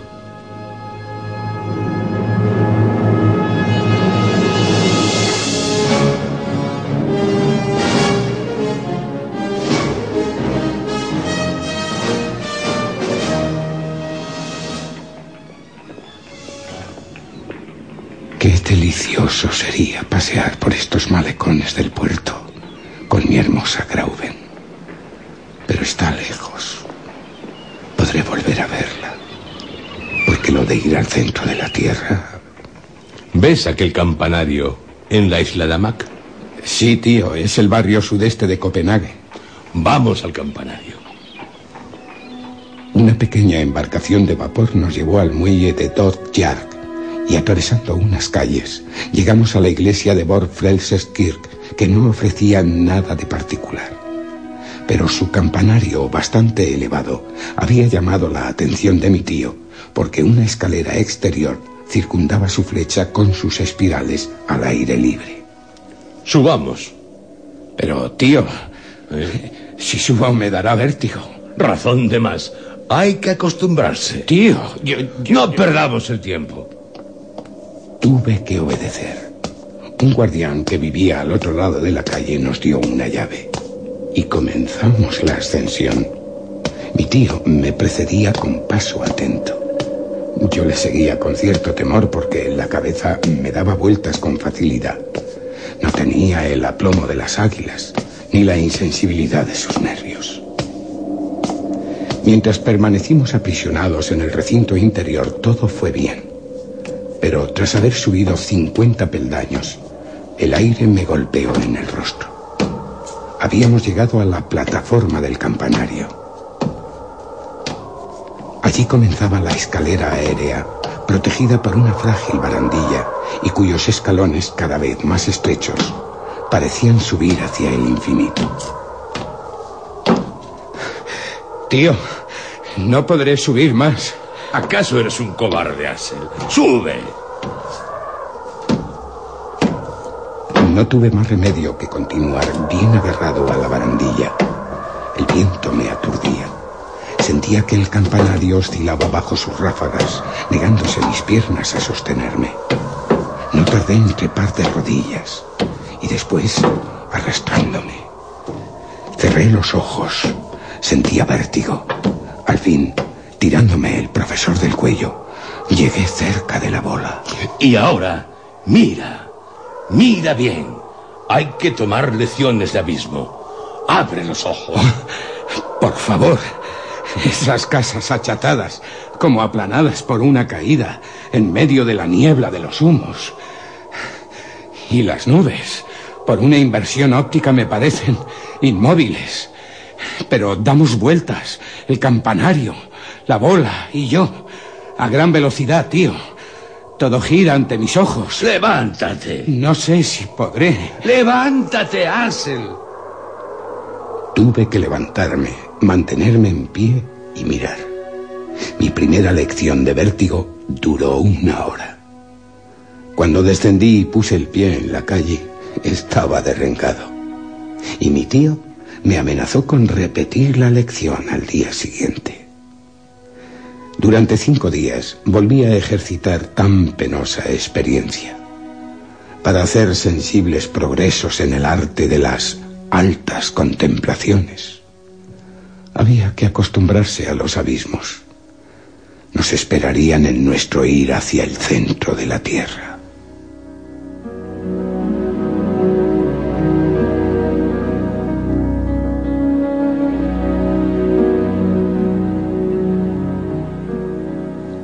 Llegó el día de irnos de Copenhague.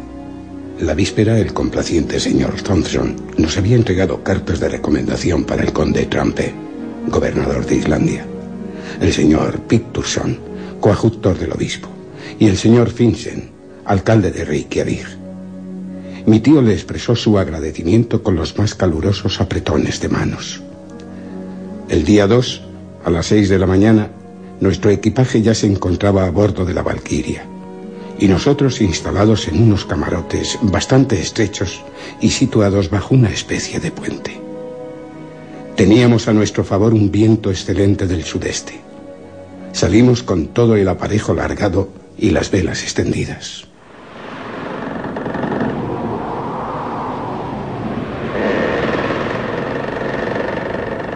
Minutos más tarde, la goleta, con el trinquete, la cangreja, la gavia y el juanete desplegados, se hizo a la mar y entró a todo trapo en el estrecho. Una hora después, la capital de Dinamarca parecía hundirse en las olas lejanas, rozando la Valquiria a las costas de Elsinor. La Valquiria era un buen velero, pero con un barco de vela nunca se sabe qué puede ocurrir. Transportaba a Reykjavik un cargamento de carbón, trigo, utensilios domésticos, alfarería y ropas de lana. Una tripulación de cinco hombres, todos daneses, era suficiente para manejarla. El capitán nos dijo que la travesía duraría unos diez días. Al anochecer, la goleta doblaba el cabo Skagen en el extremo norte de Dinamarca. Y durante la noche atravesó el Skagerrak, bordeando la costa noruega, en el cabo Lignes y penetrando en el Mar del Norte. Dos días más tarde nos pusimos en contacto con las costas de Escocia, dirigiéndonos después hacia las Feroe, pasando entre las Orcadas y las Sigland.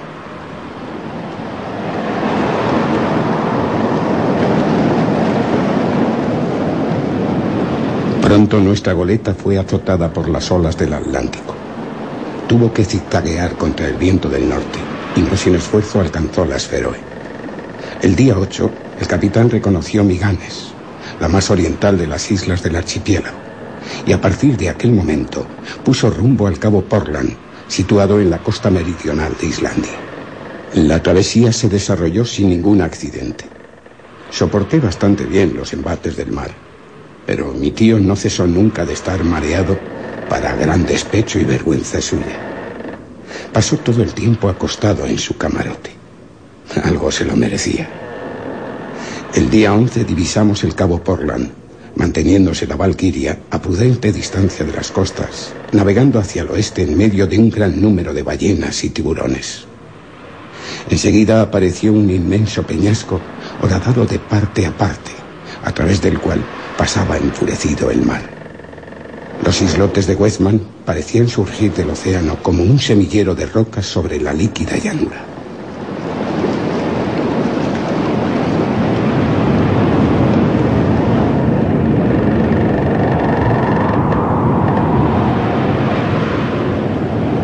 La goleta abandonó aquella zona para girar a buena distancia el cabo Heijanes, que forma el ángulo occidental de Islandia.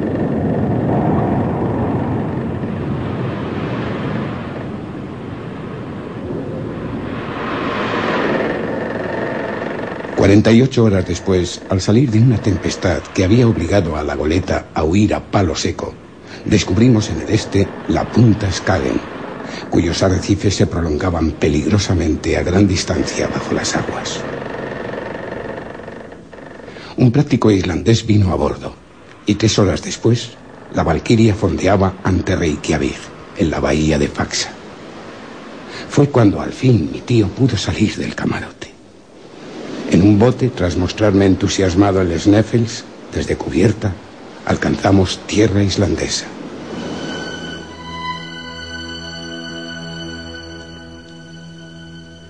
Tanto el gobernador como el alcalde de la ciudad cumplimentaron debidamente a mi tío.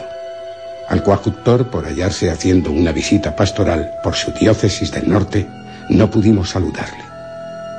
Pero en cambio conocimos a un hombre encantador, el señor Fridriksson, profesor de ciencias naturales en la escuela de Reykjavik. Dos de las tres habitaciones que tenía en su casa las puso a nuestra entera disposición. Bien, Axel. Esto marcha. Lo más difícil, ya lo hemos conseguido. ¿Lo más difícil? Solo nos queda descender. Si se lo toma usted así, tendrá razón. Pero después de bajar, habrá que subir. Oh, Axel, eso no me preocupa. Y no perdamos más tiempo. Tal vez en la biblioteca encuentre algún manuscrito de Saknussen y me gustaría consultarlo. Mientras visitaré la ciudad. ¿No le interesa conocerla? Oh, no, apenas. Axel, para mí, lo que vale la pena de Islandia no está encima, sino debajo.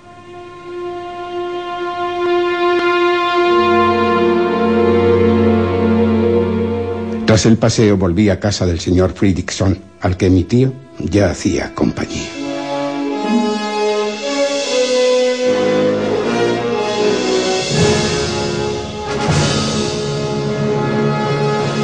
Capítulo décimo.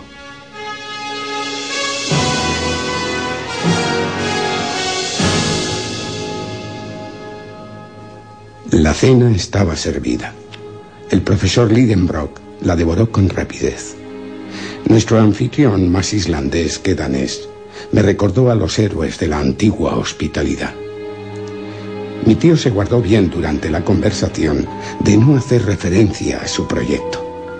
El señor Fridriksson se interesó por las investigaciones del profesor en la biblioteca. La biblioteca. Solo tiene libros descabalados en estantes casi vacíos. ¿Qué dice? Poseemos ocho mil volúmenes, muchos de ellos raros y preciosos ejemplares en la vieja lengua escandinava. Y de Copenhague nos surten todos los años de novedades. Ocho mil volúmenes. Pues, por lo que he visto. Oh, señor Lidenbrock, recorren el país. Ah, En nuestra pobre isla de hielo existe una gran afición al estudio. No hay pescador ni labriego que no sepa leer, y todos lo hacen. Por eso, los libros de nuestra biblioteca van de mano en mano. Son leídos una y cien veces, y tardan a menudo uno o dos años en regresar a sus respectivos estantes. y mientras tanto, los que somos extranjeros. ¿Qué quiere usted? Los Ya. extranjeros poseen sus bibliotecas en sus respectivos países.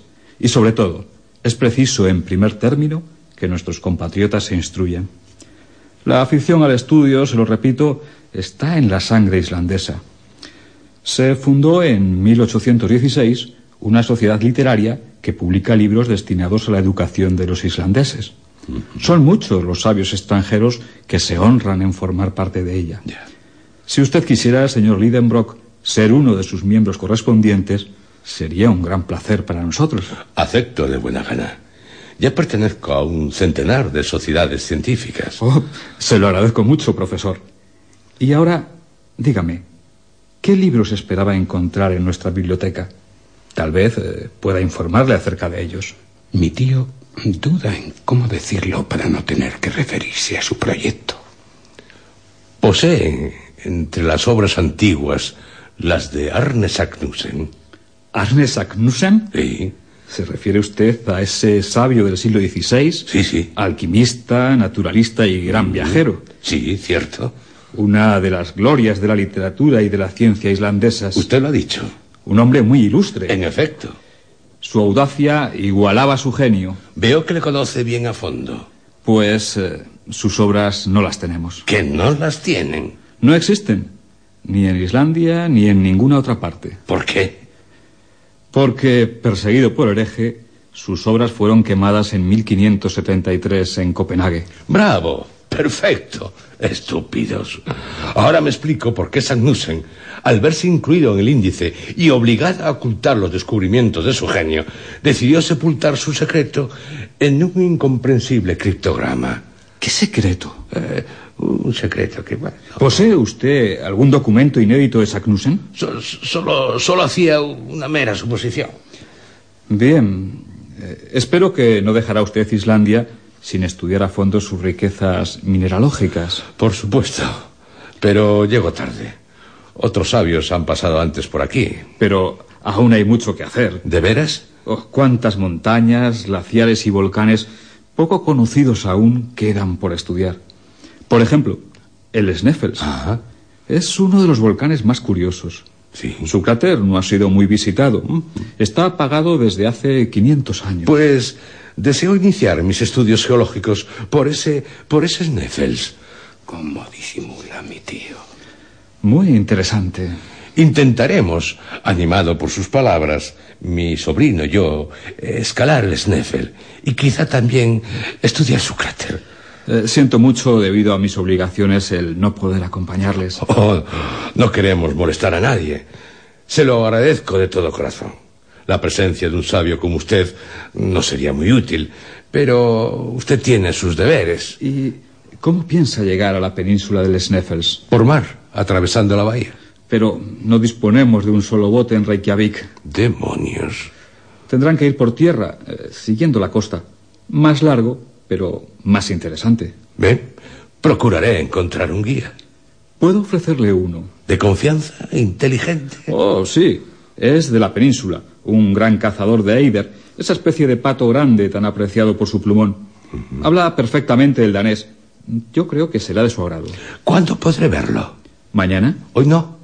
Es que no llegará hasta mañana. Pues mañana.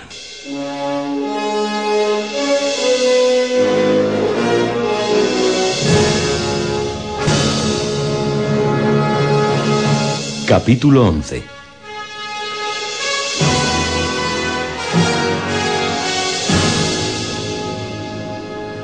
Por la noche di un breve paseo por las afueras de Reykjavik antes de caer en un profundo sueño. Cuando desperté oí que mi tío conversaba con alguien en la sala contigua.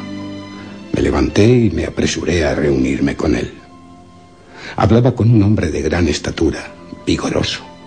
Su aspecto era grave y todo en él revelaba un temperamento perfectamente sosegado, tranquilo, pero no indolente. Sus ojos, abiertos en un rostro grande, me parecieron inteligentes. Eran de color azul. Su larga cabellera, que hasta en Inglaterra hubiera pasado por rojiza, caía sobre sus atléticos hombros. Se percibía que no pedía nada a nadie, que trabajaba según su conveniencia y que en este mundo nada podría turbar su filosofía. Apenas hacía gestos a diferencia de mi tío. Jamás hubiera adivinado su profesión de cazador. Con tanta calma no espantaría la caza. Pero, ¿cómo podía alcanzarla? Lo comprendí cuando supe que los Eider construyen sus nidos en rocas de fácil acceso. Se llamaba Hans Helke y era el recomendado del señor Fridriksson, nuestro futuro guía. A pesar de la diferencia de carácter entre él y mi tío, se entendieron fácilmente. No regatearon precio. Uno estaba dispuesto a aceptar lo que se le ofreciese y el otro a dar lo que se le pidiese. Nunca se cerró un trato con tanta facilidad. En virtud de lo convenido, Hans se comprometió a conducirnos a la aldea de Stapi, situada en la costa meridional de la península del Sneffels, al pie del mismo volcán. Era preciso recorrer unas 22 millas por tierra, en lo cual emplearíamos siete u ocho días. Tendríamos cuatro caballos a nuestra disposición, dos para llevarnos a mi tío y a mí, y los otros dos para el equipaje. Hans, según su costumbre, iría a pie. Su contrato no expiraría a nuestra llegada a Stapi. Quedaría a nuestro servicio durante todo el tiempo que fuera necesario para llevar a cabo excursiones científicas y se le remuneraría con tres ristales a la semana. Condición sine qua non. Le serían entregados los sábados por la tarde. La partida se fijó para el 16 de junio. Se negó diciendo Hepter al formalizar el contrato. Y se fue. Bien, bien. Entonces, Sí. Hans nos acompañará. Al centro de la Tierra. Nos quedan 48 horas. Hay que disponerlo todo. Instrumentos, armas, herramientas, el termómetro centígrado de Eigel, un manómetro de aire comprimido, un cronómetro de Wassoná, dos brújulas de inclinación y de declinación, un anteojo de noche, dos aparatos de Runconfort que nos darán una luz muy portátil. Y, las armas. Dos carabinas Pagli, Moro y Company y dos revólveres. Sí, sí, sí. ¿Y para qué las armas? No son necesarias. Y, y dos picos, dos piquetas, una escala de seda, tres bastones guarnecidos de hierro, un hacha, un martillo, una docena de cuñas y clavijas de hierro, largas cuerdas de nudos, una escala de 300 pies de largo. Y las provisiones. Claro. Carne concentrada y galletas en cantidad suficiente para seis meses. Y ginebra. Cuento con los manantiales para llenar en ellos de agua nuestras cantimploras. Botiquín portátil, pólvora, yesca, seis pares de botas impermeabilizadas con una capa. Todo el día 14 lo dedicamos a arreglar estos diferentes objetos.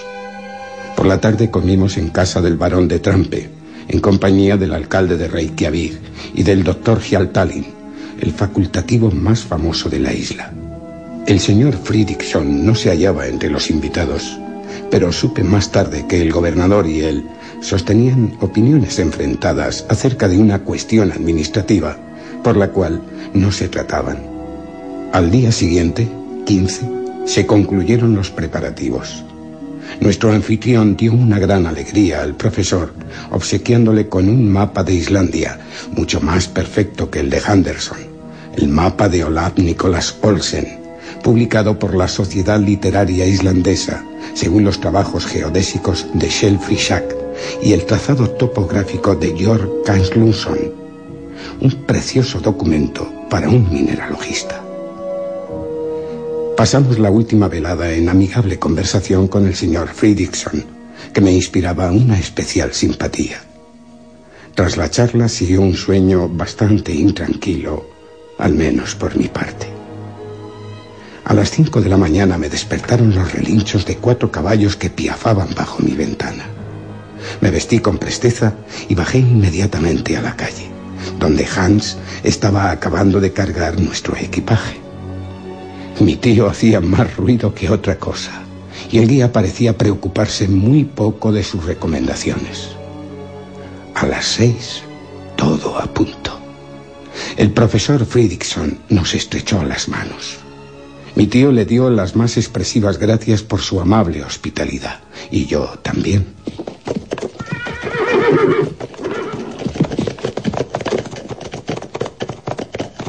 Montamos a caballo y el señor Fridriksson me dirigió con su último adiós un verso de Virgilio que pareció haber compuesto para nosotros. Et quapumque viam dederit, fortuna sequam.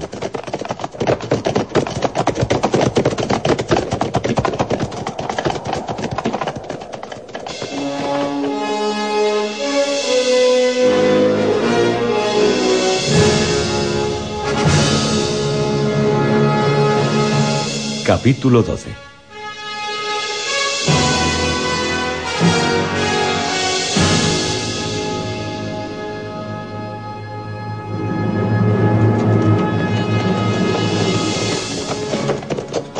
Al partir, aunque el cielo estaba cubierto, no se presentaba amenazador. No había que temer, pues, calores sofocantes ni aguaceros desastrosos. Un tiempo ideal para hacer excursiones de recreo. El placer de pasear a caballo por un país desconocido me hizo soportar fácilmente aquella primera etapa de la empresa. Gozaba de la felicidad del excursionista hecha de deseos y de libertad. Empezaba a adaptarme a la situación. ¿Y qué es lo que realmente arriesgo? Viajar en medio del país más curioso. Escalar una montaña notable. En el peor de los casos, al fondo de un cráter extinguido. Porque es evidente que Sagnussen no hizo otra cosa. En cuanto a la existencia de una galería que conduzca al centro del globo, es pura fantasía. Por consiguiente, saquemos partido de lo bueno que nos ofrezca la expedición. Apenas había concluido de hacer estos razonamientos, salimos de Reykjavik. Hans Iba a la cabeza, a pasos rígidos, iguales y continuos. Le seguían, sin necesidad de dirigirlos, los dos caballos cargados con los bultos. Mi tío y yo íbamos detrás manteniéndonos con dignidad sobre nuestras pequeñas pero vigorosas monturas. Un buen animal, sí señor. Como verás, Assel, no hay animal que supere en inteligencia al caballo islandés. No hay nieve, tempestad, camino impracticable, rocas, glaciares que lo detenga. Es bravo, sobrio y seguro.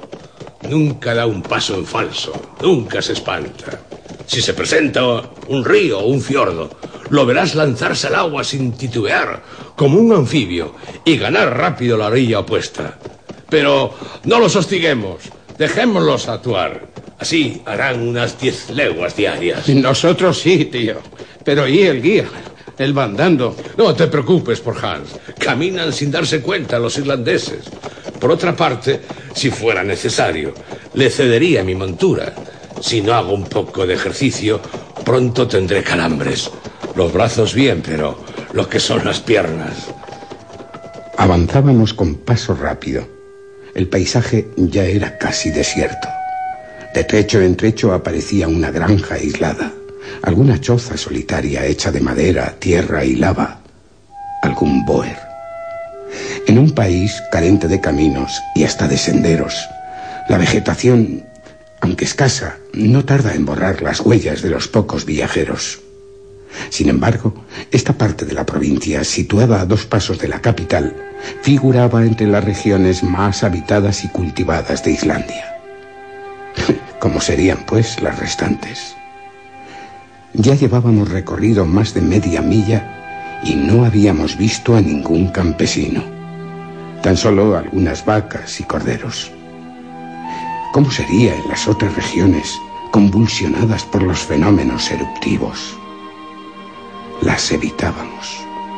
Tienen algo de horror sobrenatural.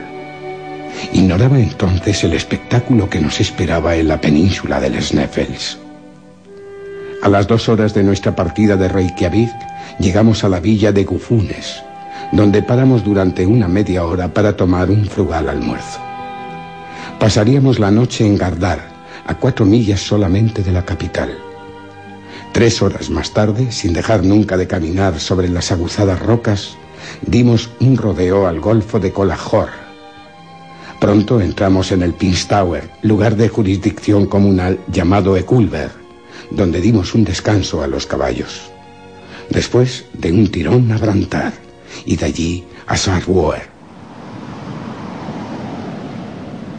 El fiordo tenía en aquel lugar una anchura de casi media milla. Las olas rompían con estrépito en las agudas rocas. El golfo se abría entre murallas de piedra cortadas a pico de tres mil pies de altura y notables por sus capas oscuras que separaban los lechos de toba de un matiz rojizo. Tío, Sí, por muy grande que sea la inteligencia de nuestros caballos, no me hace mucha gracia tener que cruzar un verdadero brazo de mar sobre el lomo de un cuadrúpedo. Si son realmente inteligentes, no tratarían de pasar. Y si ellos no lo son, lo seré yo. por mi parte, Axel, lo que haré será espolear a mi caballo. Parece negarse. Olfatea las olas. ¡Vamos! Vuelve a negarse. ¡Maldito animal! Foria. ¿Una barca, Hans? Der. Nos indican una barca. Haberlo dicho antes. Tibaten. ¿Qué dice? Dice marea.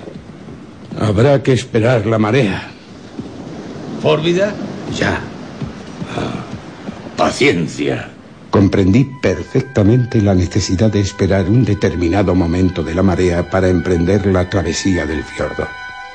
Ese momento en que el mar, llegado a su mayor altura, se detiene. El flujo y el reflujo no tienen entonces ninguna acción sensible y la barca no corre el riesgo de ser arrastrada ni hacia el fondo del golfo ni hacia alta mar. A las seis de la tarde llegó el momento oportuno. Los tres, más las cabalgaduras y lo que portaban, nos instalamos en la barcaza. Invertimos más de una hora en cruzar el fiordo, pero lo logramos sin incidente alguno. Media hora después, llegábamos a Gardar.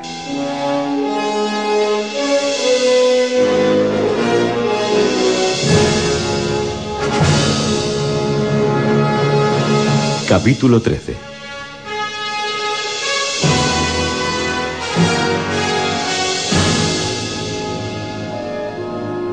Ya tenía que ser de noche, pero en el paralelo 65 no debía extrañarme de la claridad nocturna de las regiones polares.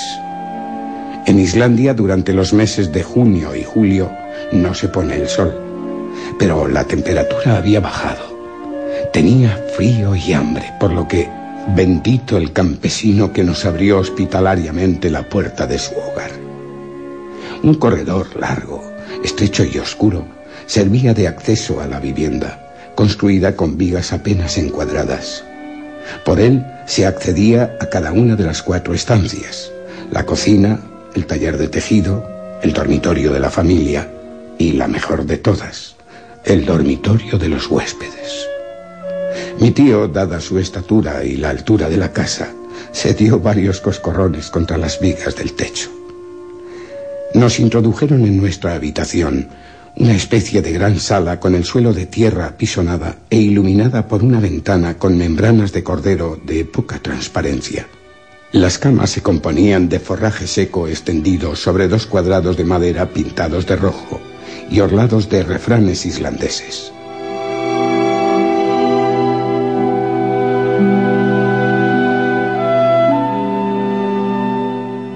Al día siguiente, a las cinco, nos despedimos del campesino islandés, costándole un gran trabajo a mi tío el hacerle aceptar una remuneración adecuada. A cien pasos de Gardar, el terreno empezó a cambiar de aspecto, haciéndose más pantanoso y menos favorable la marcha. Por la derecha, la cadena de montañas se prolongaba indefinidamente, como un inmenso sistema de fortificaciones naturales, cuya contraescarpada seguíamos, presentándose a menudo riachuelos que era preciso vadear sin mojarse demasiado. El desierto se hacía cada vez más profundo. A veces, una sombra humana parecía huir a lo lejos, la de algún leproso. Tales apariciones no contribuían precisamente a alegrar el paisaje, que se iba haciendo cada vez más triste. Las últimas hierbas morían a nuestro paso. Ni un árbol, salvo algunos grupos de abedules enanos. Ni un animal, salvo algunos caballos que erraban por las siniestras planicies al no poder ser alimentados por su dueño. De cuando en cuando un halcón planeaba bajo las nubes grises y desaparecía en rápido vuelo hacia las regiones del sur. Me invade la melancolía en estos recuerdos. Añoro mi Hamburgo y a mi querida Grauben. Ya hemos atravesado algunos fiordos y un golfo, llegando al villorrio de Alftanes. Al anochecer nos vimos precisados a alojarnos en una casucha ruinosa y abandonada, digna de estar habitada por todos los duendes y espíritus de la mitología escandinava. Sin duda alguna, el genio del frío había fijado en ella su residencia, pues hizo de las suyas durante la noche. El día siguiente transcurrió sin ningún incidente particular. El suelo continuaba siendo pantanoso, con la misma uniformidad con la misma triste fisonomía. Al anochecer habíamos recorrido la mitad de la distancia que debíamos hacer y dormimos en Kriosbol. El 19 de junio, durante una milla aproximadamente, recorrimos un terreno de lava, suelo que en Islandia se llama Arum. La lava, arrugada en la superficie, toma una forma característica como de cables bien alargados y enrollados sobre sí mismos.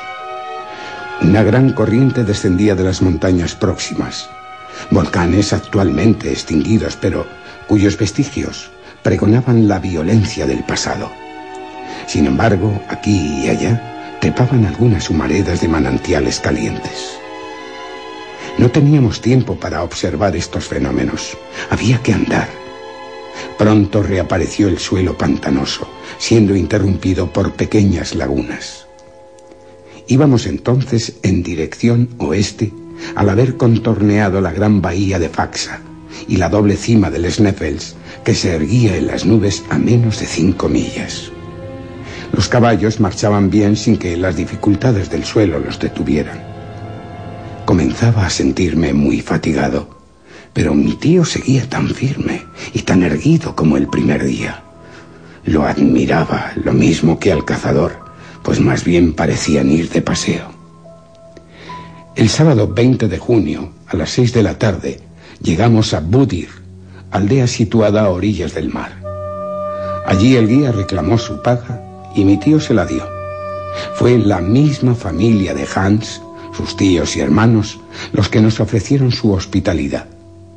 Fuimos muy bien recibidos y sin abusar de su bondad, me hubiera quedado a reponerme de las fatigas del viaje. Pero el profesor, que parecía no necesitar nunca descansar, hizo que emprendiéramos la marcha al día siguiente. El suelo se resentía de la proximidad de la montaña, cuyas raíces de granito salían de la tierra como las de un viejo roble. Íbamos rodeando la inmensa base del volcán. El profesor, que no dejaba de admirarle, gesticulaba desafiando. ¡Ah! Este es el gigante que voy a domar. Tras cuatro horas de marcha, los caballos se detuvieron por su propia iniciativa ante la puerta del presbiterio de Stapi.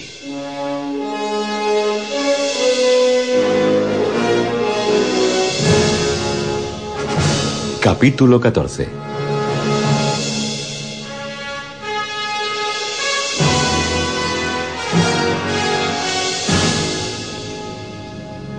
Stapi es una aldea formada por una treintena de chozas erigidas sobre un terreno de lava, bajo los rayos del sol reflejados por el volcán.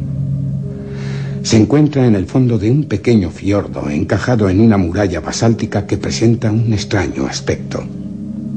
Había oído hablar de la calzada de los gigantes en Irlanda y de la gruta del Fingal en una de las islas Hébridas, pero nunca había tenido ocasión de contemplar el espectáculo de una estructura basáltica. Observa, Asel, qué belleza. El murallón del fiordo está compuesto de una serie de columnas verticales que deben tener unos 30 pies de altura. Fustes derechos soportan una arquivolta hecha de columnas cuya inclinación forma una media bóveda por encima del mar, como los restos de un templo antiguo. ¿Y ahora? Esta es nuestra última etapa del viaje por tierra. Hans nos ha conducido inteligentemente. Cierto. Me alegra que siga con nosotros. Y lo hará hasta el centro de la tierra. El rector resultó ser el hombre que al llegar al presbiterio erraba a su puerta un caballo. Hans le pondría al corriente de la expedición. No resultó un hombre hospitalario. Y al día siguiente hicimos los preparativos para la partida. Hans contrató los servicios de tres islandeses como portadores que reemplazarían a los caballos. Acabo de decirle a Hans que reconoceremos el volcán hasta sus últimos límites. ¿Y? Él no ve ninguna diferencia entre ir acá o allá. Eh, Tío, ¿Qué? pensaba en... ¿En? Bien, vamos a escalar el Sneffels. Visitaremos su cráter. Otros lo han hecho y han vuelto. Pero ¿Pero qué? si Sagnussen dice la verdad, nos perderemos por las galerías subterráneas del volcán. Está realmente apagado. ¿Estará en gestación una erupción? Cierto que está dormido desde 1229, pero ¿y si despierta? ¿Qué sería de nosotros? Estaba pensando en lo mismo. ¿Acaso piensa en suspender sus proyectos? Sería demasiado hermoso. Desde nuestra llegada a Stapi me he preocupado de la cuestión, porque no debemos actuar como imprudentes. De acuerdo. Hace 600 años que el Sneffels está mudo, pero puede volver a hablar. Ahora bien, las erupciones siempre van precedidas de fenómenos perfectamente conocidos. He preguntado a algunos y he estudiado el suelo. Puedo asegurarte que no habrá erupción. Pero, tío, ¿Dudas de mis palabras? Pues bien, Hassel, sígueme.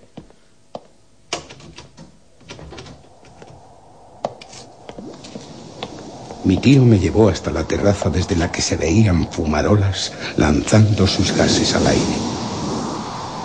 ¿Las ves, Axel? Estos vapores blancos, que aquí llaman rikir, proceden de manantiales termales. Indican, con su mayor o menor violencia, la actividad volcánica del suelo. Pues bien, ellas prueban que no tenemos nada que temer del volcán. ¿Que no? Cuando se aproxima una erupción, las fumarolas redoblan su actividad, desapareciendo por completo mientras dura el fenómeno. Los fluidos elásticos, al no tener la tensión necesaria, toman el camino de los cráteres en vez de escaparse a través de las fisuras. Y si añades que el viento y la lluvia no son reemplazados por un aire pesado y tranquilo, puedes afirmar que no se aproxima una erupción. Sí, tío, pero... Basta, Alex. Cuando la ciencia se pronuncia, no queda más que callarse. No puedo argumentar nada en contra de sus razonamientos científicos. Pero me queda la esperanza de que llegando al fondo del cráter sea posible el irse por una de sus galerías. Al día siguiente, 23 de junio, abandonamos Stapi.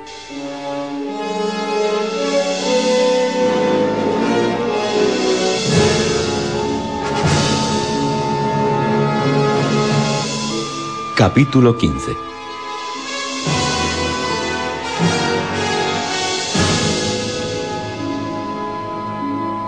El Sneffels tiene una altura de 5.000 pies. Su doble cono corona una capa traquítica que se destaca del resto del sistema orográfico de la isla. Desde nuestro punto de partida no podíamos ver sus dos picos perfilarse sobre el fondo grisáceo del cielo.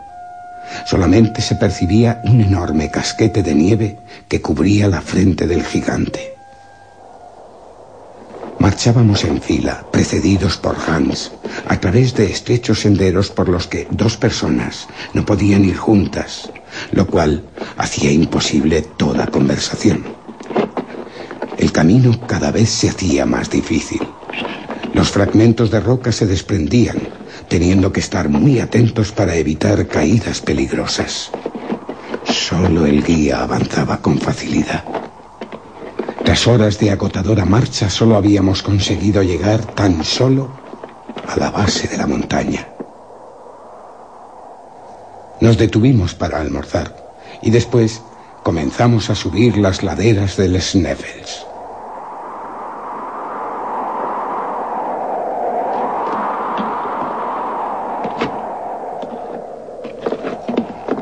Cuando veía a qué altura se encontraba la cima del Sneffels, me parecía imposible que pudiéramos alcanzarla. Afortunadamente, después de una hora de fatigas y proezas, se presentó inesperadamente una especie de escalera que facilitó la ascensión.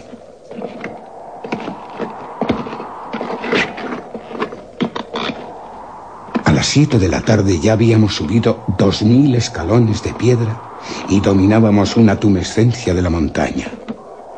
El mar se extendía a una profundidad de 3.200 pies. Habíamos sobrepasado el límite de las nieves perpetuas.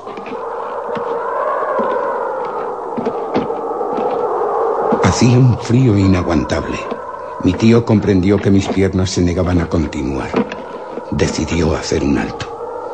Oh, Banford. Según Hans, hay que seguir. ¿Por qué? Mistur. ¿Qué significa Mistur? Hans, al decirlo, ha asustado a los porteadores. Mira, Alex, esa inmensa columna de piedra pómez pulverizada, de arena y de polvo, se eleva girando como una tromba. El viento la bate sobre el flanco del Sneffels en el que estamos. Si la tromba se absorberá irremediablemente. ¡Hastin! ¡Hastin! Aunque no sé danés, sé lo que Hans dice. Hay que continuar y lo más rápidamente posible.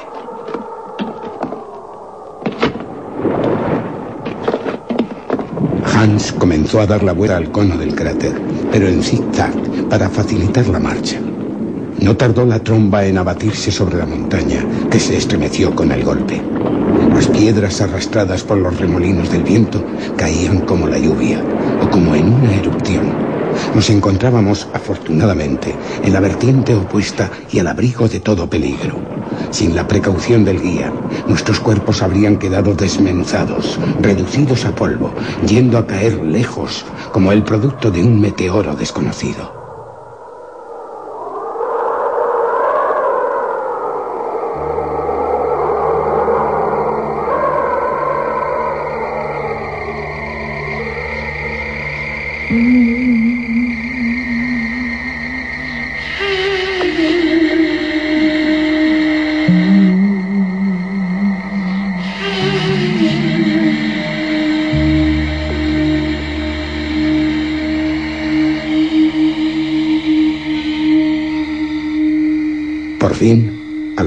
de la noche, en plena oscuridad, alcanzamos la cumbre del Sneffels, justo a tiempo para observar el sol de medianoche. Esa pálida claridad nocturna de las regiones polares, proyectando sus rayos sobre la isla que dormía a nuestros pies.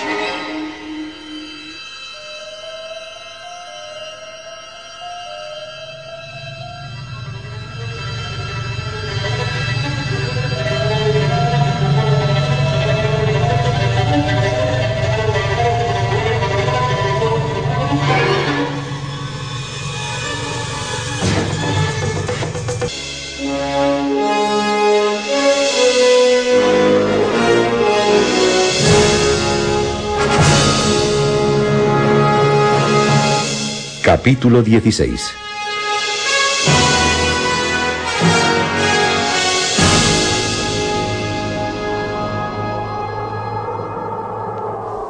A la mañana siguiente nos despertamos casi helados por un aire muy frío, a pesar de lucir un sol espléndido. Dejé mi lecho de granito y me dispuse a gozar del magnífico espectáculo que se extendía ante mis ojos. Nos encontrábamos en la cima de uno de los dos picos del Sneffels, el del sur. Desde allí mi vista abarcaba la mayor parte de la isla.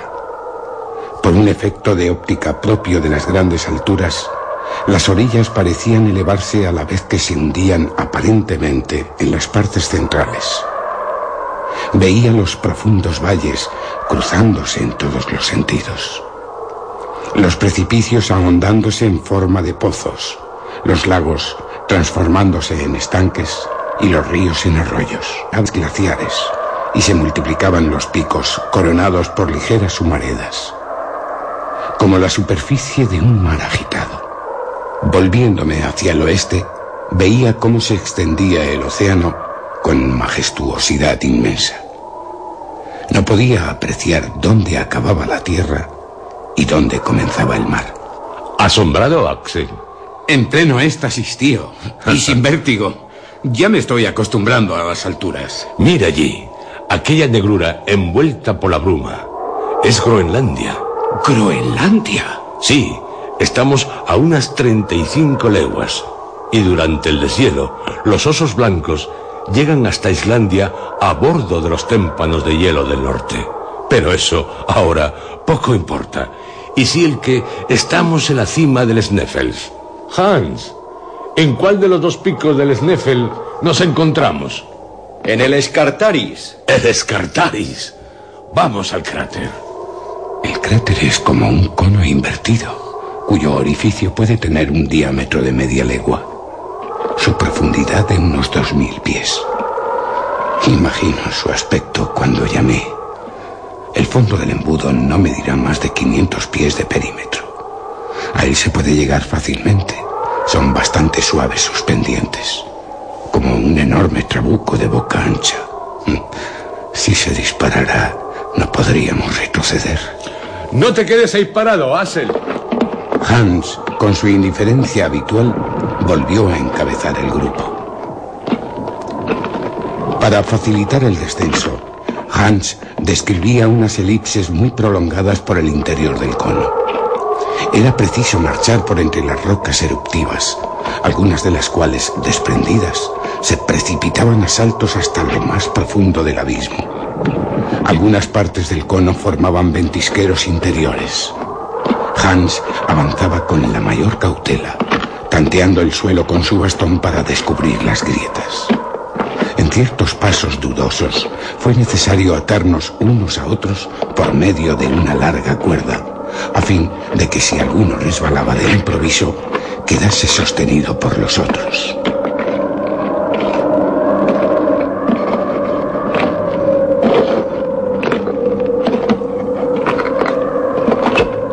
A mediodía, a pesar de las dificultades, llegamos al fondo del abismo.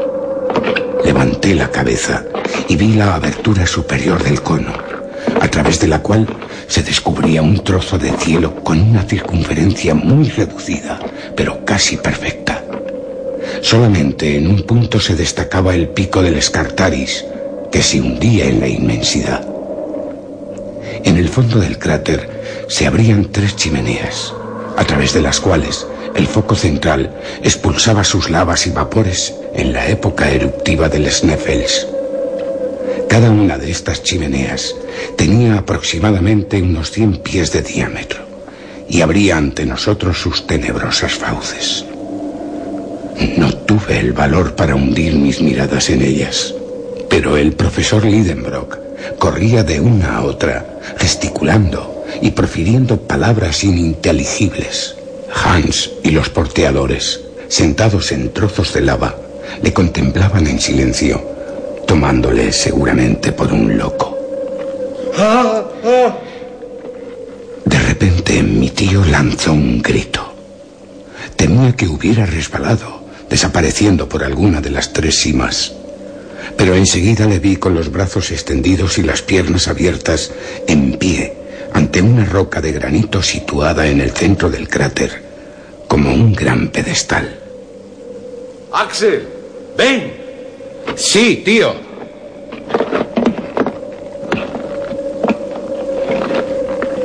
Mira. Unos caracteres rúnicos, Sí. medio borrados por el tiempo, en la cara occidental del bloque. Arne Sagnussen. El nombre de Sagnussen. Aún dudas, Axel. No. Ignoro cuánto tiempo permanecí sumido en mis reflexiones. Lo que sí sé es que al levantar la cabeza vi solo a mi tío y a Hans en el fondo del cráter. Y es que los porteadores habían sido despedidos, pues su misión había concluido. Teniendo sueños intranquilos, transcurrió mi primera noche en el fondo del cráter.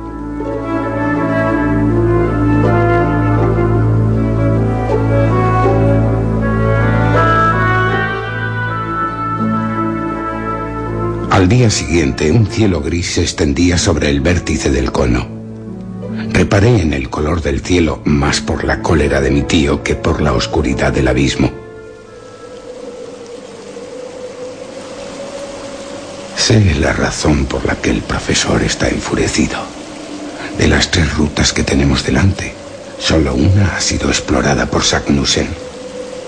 Tenemos que conocerla por la sombra del Escartaris, acariciando sus bordes durante los últimos días del mes de julio.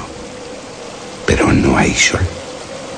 Y si el cielo se mantiene nublado durante seis días, habrá que aplazar la observación para otro año. Transcurrió el día sin que ninguna sombra se proyectara sobre el fondo del cráter.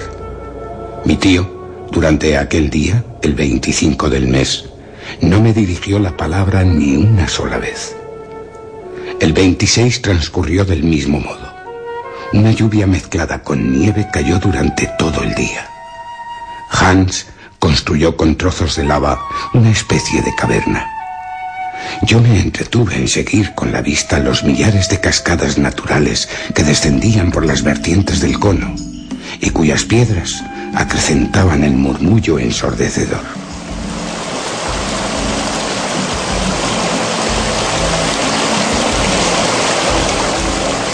Al día siguiente, el cielo permaneció cubierto.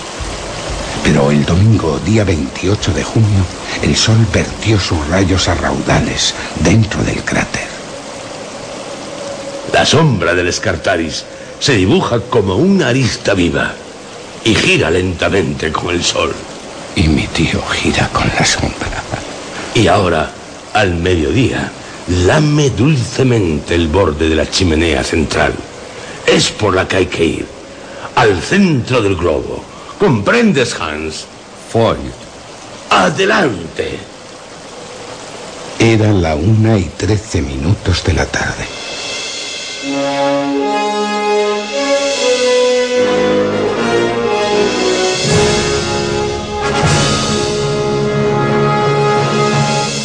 Capítulo 17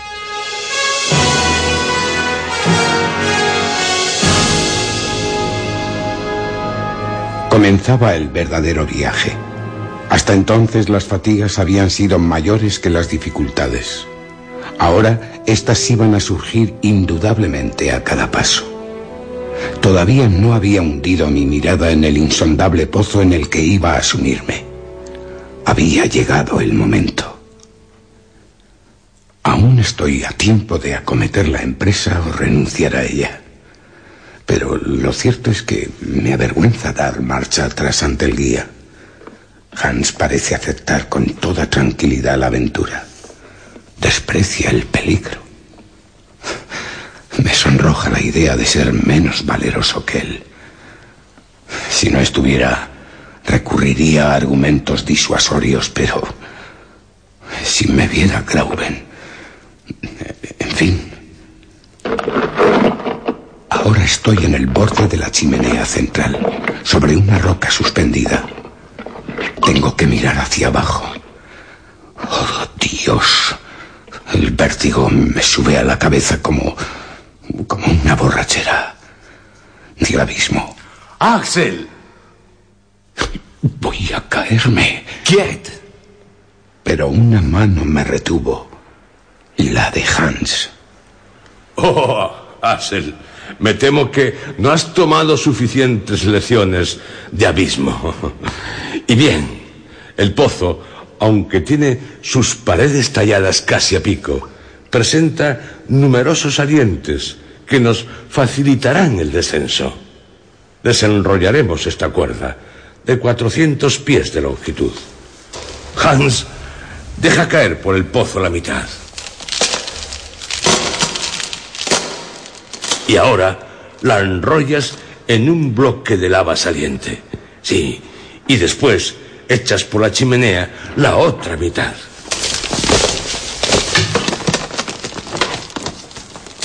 Así, cada uno de nosotros podrá descender reuniendo en las manos las dos mitades de la cuerda.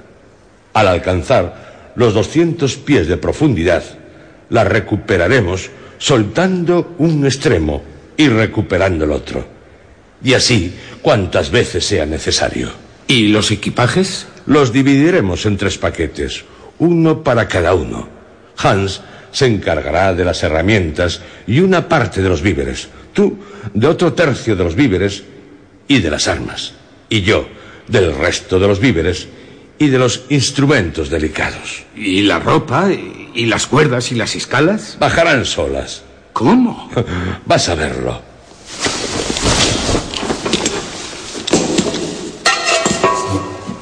Mi tío ordenó a Hans reunir en un solo paquete todos los objetos naufragiles. Tras estar el paquete bien atado, le dijo que lo arrojara al abismo.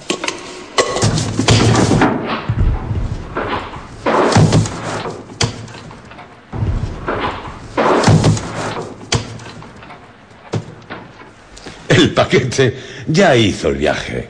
Ahora nos toca a nosotros. Comenzamos el descenso, con Hans a la cabeza. Tras él, mi tío y yo el último. Bajábamos en un profundo silencio, solo alterado por la caída de fragmentos de rocas que se precipitaban por la cima. Me dejé resbalar, por así decirlo, agarrándome frenéticamente a la doble cuerda con una mano y asiéndome con la otra a la pared por medio de mi bastón.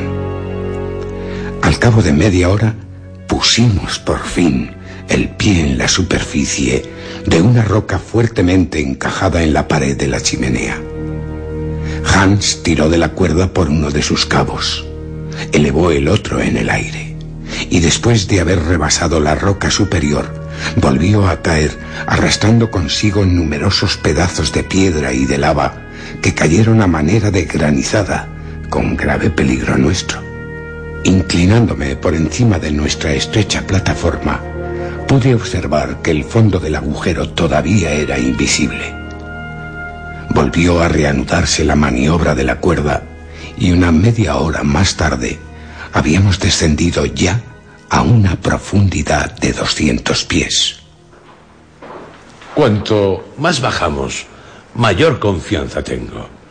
Nos hallamos en pleno terreno primario, en un suelo en el que se ha producido la operación química de los metales inflamados al contrario. Tras 14 maniobras de cuerda, alcanzamos un total de 2.800 pies. Ya veremos.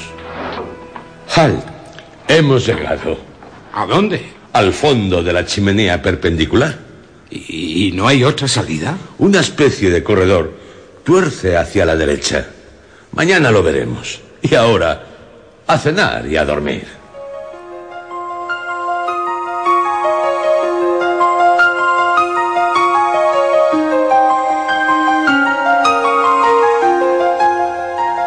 Estando ya tumbado boca arriba, vi un punto radiante en el extremo de aquel tubo de 3.000 pies de largo, que venía a ser como un colosal anteojo. Era una estrella desprovista de todo centelleo. Según mis cálculos, debía ser la beta de la osa menor. Después, me dormí profundamente.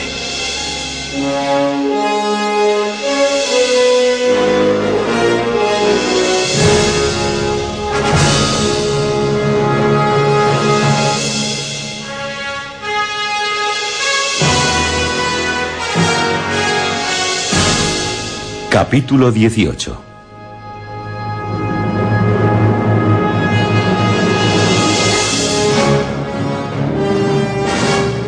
Hacia las ocho de la mañana nos despertó un rayo de luz. Las mil facetas de la lava de las paredes lo reflejaban y lo esparcían como una lluvia de chispas. Esta luminosidad era lo bastante intensa como para permitirnos distinguir los objetos que había a nuestro alrededor. ¿Qué me dices, Axel? ¿Has pasado alguna noche tan tranquila en nuestra casa? Ni carros, ni vendedores. No, cierto. Pero hay algo en esta tranquilidad que me inquieta. ¿Espantado? Oh, ¿qué será más tarde? Todavía no hemos penetrado ni una pulgada en las entrañas de la Tierra. Este largo tubo vertical se detiene poco más o menos al nivel del mar.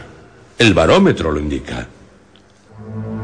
Mientras, Hans recuperó el paquete que habíamos arrojado, que se había quedado colgado de un saliente.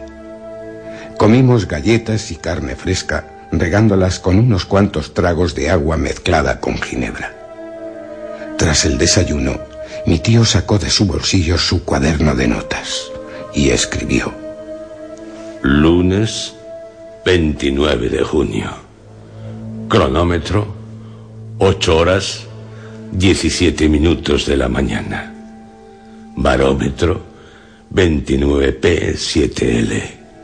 Termómetro 6 grados. Dirección sur-sureste. Y ahora, Asel, es cuando verdaderamente nos hundiremos en las entrañas del globo. He aquí, pues, el momento preciso en que empieza nuestro viaje. ¡En marcha! Encendimos las linternas y cada cual cargó con su paquete. Entramos en la galería. Toda la dificultad del camino consistía en no deslizarse demasiado rápidamente por una pendiente de 45 grados de inclinación. Afortunadamente algunas erosiones e irregularidades del terreno nos permitían fijarnos mejor al sitio y no teníamos más que dejar descender nuestros bultos sujetos por unas largas cuerdas. La lava, porosa en algunos sitios, formaba pequeñas ampollas redondas, cristales de cuarzo opaco, adornados con límpidas gotas de vidrio suspendidos en la bóveda como lámparas, parecían iluminarse a nuestro paso. El calor no aumentaba de forma sensible. Hacia las ocho de la tarde mi tío dio la señal del alto. Estábamos en una especie de caverna en la que no faltaba el aire.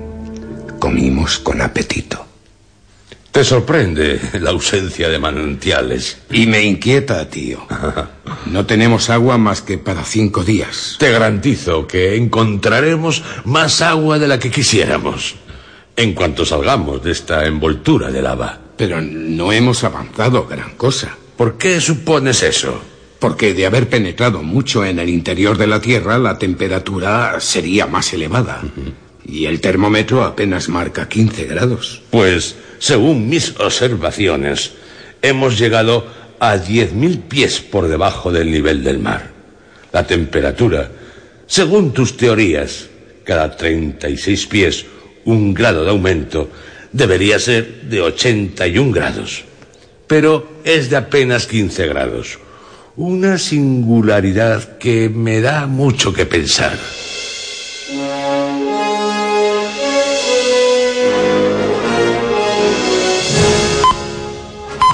Capítulo 19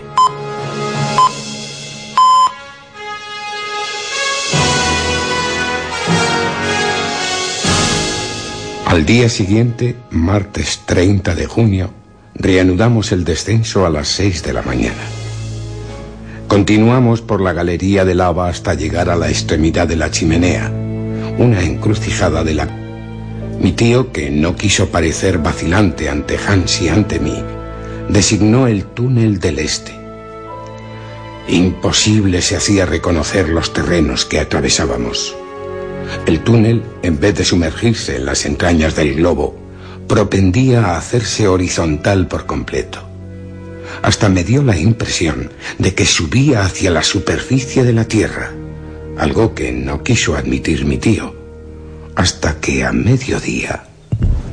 Un momento, profesor. Sí, al revestimiento de la lava ha sucedido la roca viva. Estamos, según las capas que vemos, en pleno período silúrico. ¿Y qué, Axel? Pues que hemos llegado al periodo en que aparecieron las primeras plantas y los primeros animales. Se ven claramente en las paredes huellas de fucos y de licopodios. Y ahí, mire. El caparazón de un crustáceo del orden desaparecido de los trilobites. Puede que me haya equivocado, pero no estaré seguro de mi error hasta que haya alcanzado la extremidad de esta galería. Sí, sí, pero una amenaza pesa sobre nosotros, siendo cada vez más peligrosa. ¿Qué amenaza? La falta de agua. Ah, pues habrá que racionarla. Y se queda tan tranquilo.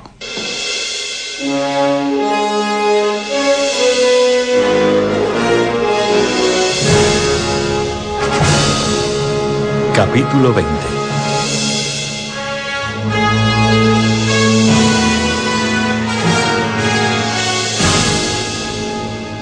En efecto, se impuso el racionar el agua. Durante toda la jornada siguiente nos hastió la galería con sus interminables arcadas. Andábamos casi sin decir palabra. Hans nos había contagiado su mutismo. El camino no subía, por lo menos de forma sensible. A veces incluso parecía inclinarse, pero esta tendencia poco acusada no tranquilizaba al profesor. Remontábamos la escala de la vida animal. Pero mi tío solo esperaba que ocurrieran dos cosas. O que un pozo vertical se abriese de repente bajo nuestros pies, permitiéndonos descender, o que un obstáculo impidiese continuar el camino. Y acababa el día sin que ninguna de estas dos cosas tuvieran lugar. El viernes, tras una noche en la que comencé a sentir los tormentos de la sed, nos hundimos de nuevo en el laberinto de la galería. Tras diez horas de marcha, al apoyarme en la pared izquierda en un tramo que se estrechaba, la mano se quedó negra. Tío, una mina de carbón. Sin mineros. ¿Quién sabe? Esta galería, horadada a través de capas de hulla, no es obra del hombre. No quiere reconocer que acabaremos muriendo de sed. Hans preparó la cena. Apenas probé bocado y solo bebí las pocas gotas de agua que constituían mi ración. El sábado, a las seis de la mañana, volvimos a ponernos en camino. La temperatura permanecía sensiblemente igual a la que existía en el curso de nuestro paso en medio de las lavas y de los esquistos. Únicamente mi olfato se veía afectado por un olor muy acusado de protocarburo de hidrógeno, el gas que los mineros denominaban grisú. Por fortuna, no íbamos iluminados por antorchas. La excursión a lo largo de la mina duró hasta la noche. Las densas tinieblas no permitían calcular la longitud de la galería. Pero de pronto, a las seis, tropezamos con un muro que nos obstruía el camino. Un callejón sin salida. Pues bien, tanto mejor. ¿Mejor? Ahora, por lo menos, ya sé a qué atenerme. No es este el camino seguido por Sagnussen. Y no podemos hacer otra cosa que desandar lo andado. Descansemos una noche y antes de tres días habremos llegado al punto en que las dos galerías se bifurcan. E iremos por la que no elegí. Si aún nos quedan fuerzas para ello. Tío, mañana nos faltará totalmente el agua. ¿Y también nos faltará el valor, Axel? No me atreví a responderle.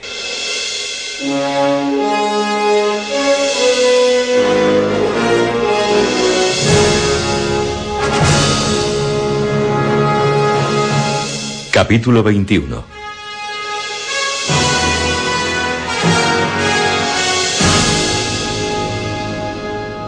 Al día siguiente partimos muy temprano. Debíamos apresurarnos. Era necesario llegar lo antes posible a la bifurcación. Los sufrimientos de nuestro regreso mi tío los soportó con la cólera de quien se siente humillado. Hans con el conformismo de su pacífica naturaleza y yo lo confieso, quejándome y desesperándome. Tal como había previsto, el agua se acabó al final del primer día. Nuestra provisión de líquido se redujo a la ginebra, pero este licor infernal quemaba la garganta. La temperatura era sofocante. El cansancio paralizaba mis miembros y en más de una ocasión podría caer desfallecido. Por fin, el 7 de julio, arrastrándonos sobre las rodillas y las manos, llegamos medio exangües al punto de intersección de las dos galerías. Allí permanecí como una masa inerte, tendido sobre la lava. Hans y mi tío, apoyados contra la pared, intentaban masticar algunos trozos de galleta. Caí en un sopor del que me despertaría mi tío. Pobre Axel. Pero vivo, tío. Ah, sí. Me conmueve esta muestra de cariño a la que no estoy acostumbrado. Bebe. Se ha vuelto loco. De mi cantimplora hay unas gotas. Gracias, tío. El último sorbo de agua lo he guardado como un tesoro porque sabía que lo ibas a necesitar. Tío. Sí, Axel. Ahora hay que volver al Sneffels. Volver. No te han devuelto el valor esas gotas de agua.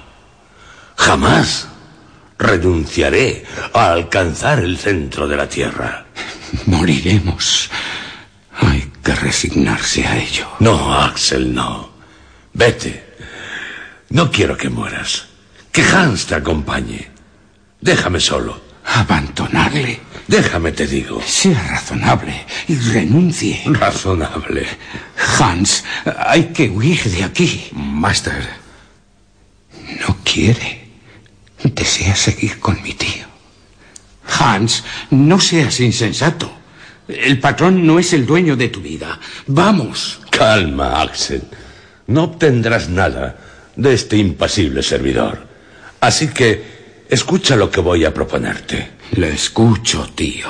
La falta de agua es el único obstáculo que se interpone para realizar mi proyecto. En la galería del este no hemos hallado ni una sola molécula de líquido, pero es posible que seamos más afortunados siguiendo el túnel del oeste. Mientras yacías aquí sin moverte, he hecho un reconocimiento de esta galería. Se hunde. En pocas horas nos conducirá al macizo granítico y en él hallaremos agua. Colón llegó a pedir tres días a su tripulación para hallar las tierras nuevas. Yo te pido un día.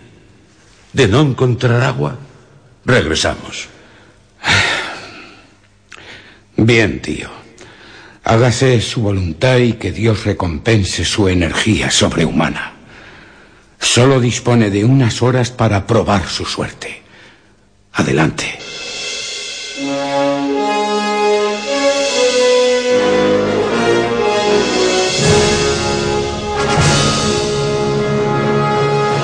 Capítulo 22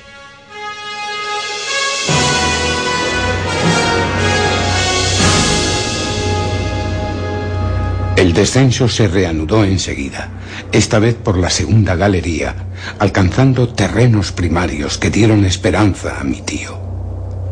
A medida que descendíamos, la serie de las capas que formaban el terreno primitivo se mostraban con mayor claridad. A las ocho de la tarde nos seguía faltando el agua. Yo padecía terriblemente. Mi tío seguía avanzando, aguzando el oído, tratando de sorprender el murmullo de algún manantial. Mis piernas se negaban a sostenerme y acabé desplomándome. Me muero, tío. Arcel, todo ha concluido. Todo ha concluido. Cerré los ojos. Pasaron algunas horas. Un silencio profundo reinaba en torno a nosotros, un silencio de tumba. Ni el más mínimo sonido llegaba a través de aquellas paredes, la más delgada de las cuales debía tener un espesor de cinco millas. De repente, en medio de mi amodorramiento, creí oír un ruido. El túnel estaba muy oscuro. Me pareció ver que Hans se alejaba. ¿Por qué se va? Nos abandona. Hans, Hans. Mis gritos eran inaudibles. Tras el primer instante de terror, me avergoncé de mis sospechas. Hans no huía. En vez de subir por la galería, bajaba. Solo un motivo grave ha podido arrancar a Hans de su sueño. ¿Qué va a buscar? ¿Habrá oído algún murmullo?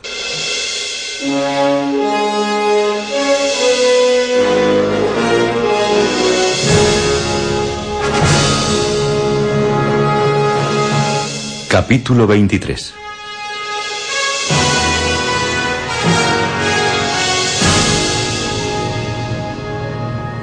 Durante una hora cruzaron por mí delirantemente todas las razones que habían podido impulsar a Hans a actuar de tal forma. Hans vuelve. Despierta a mi tío. ¿Qué, qué ocurre? Baten. ¿Agua? Agua. ¿Bar? Nedat. Abajo. Hay agua abajo, Axel.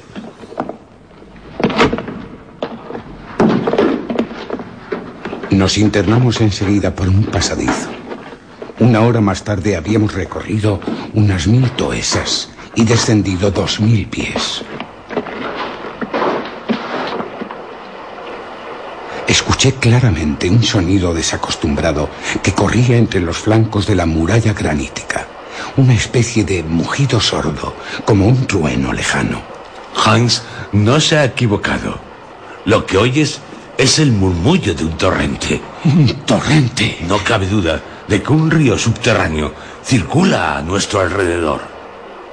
Apresuramos el paso, instigados por la esperanza. El solo ruido del agua ejerció sobre mi organismo un efecto temperante y dejé de sentir fatiga. El torrente, después de haber corrido mucho tiempo por encima de nuestras cabezas, cambió a la pared de la derecha. Yo pasaba una y otra vez la mano por la roca, esperando hallar en ella señales de filtración o de humedad, pero en vano. Así media hora más. Hans se detuvo en el preciso lugar donde el torrente parecía más cercano. El oído a la piedra seca y la exploró lentamente, escuchando con suma atención. Cogió el pico para horadar la roca cuando creyó alcanzar el punto adecuado.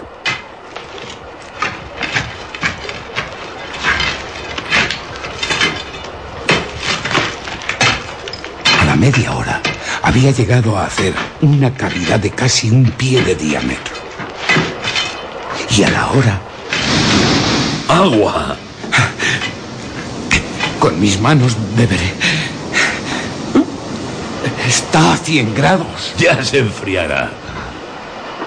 ¡Qué placer! Yo bebía, aun estando caliente, sin parar. Es magnífica. Es ferruginosa. Excelente para el estómago.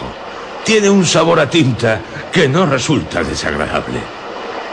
Y bien, propongo que llamemos Hans a este arroyo Salvador, en honor de su descubridor. Se llamará Hans Bach. Gracias. Ahora convendría no dejar que se pierda este agua. ¿Para qué? Sospecho que el manantial es inagotable. No importa. Llenemos el odre y las cantimploras y después intentaremos tapar la abertura. Esfuerzo notorio. Piedras, agua caliente. Dejémosla correr. Ella descenderá por el camino y a su vez nos guiará. Buena idea.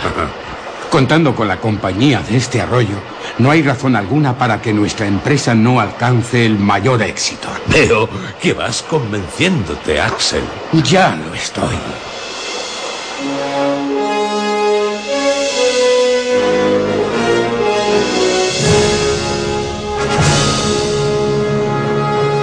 Capítulo 24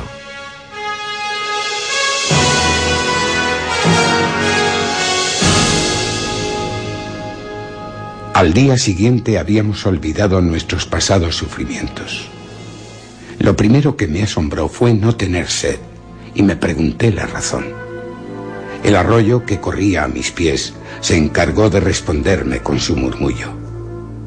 Desayunamos y bebimos de aquella excelente agua ferruginosa. Me sentía regocijado y decidido a ir muy lejos. Si me hubieran propuesto volver a la cima del Sneffels, habría renunciado al instante. Y no fui yo quien dio la orden de partida. Se reanudó la marcha el jueves a las ocho de la mañana. La galería se deslizaba casi horizontalmente, con una inclinación de dos pulgadas portuesa a lo sumo. El arroyo corría a nuestros pies sin gran rapidez.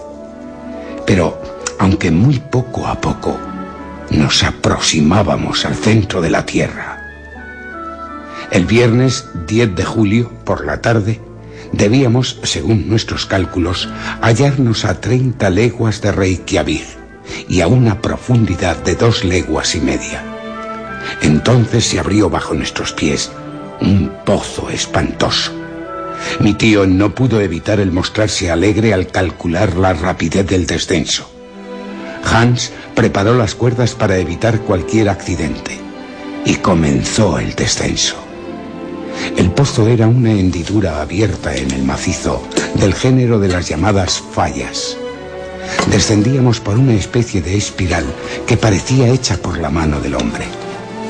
Los días 11 y 12 de julio seguimos las espirales de la falla descendiendo dos leguas más, lo que nos situó a unas cinco leguas por debajo del nivel del mar. Pero el día 13, a mediodía, la falla tomó una inclinación mucho menos pronunciada, de unos 45 grados en dirección sudeste. El camino era más fácil. El miércoles 15, tras alcanzar la cota que teníamos. Estamos a siete leguas bajo tierra. y a 50 del Sneffel. Si sus cálculos son exactos, ya no estamos bajo Islandia. En este mapa y con un compás haré comprobaciones. Ajá. Sí, no me equivocaba. Estamos bajo el mar. El océano se extiende sobre nosotros. Cuatro días más tarde, el sábado 18 de julio, llegamos por la noche a una gran caverna. Decidimos que el domingo nos lo tomaríamos de descanso.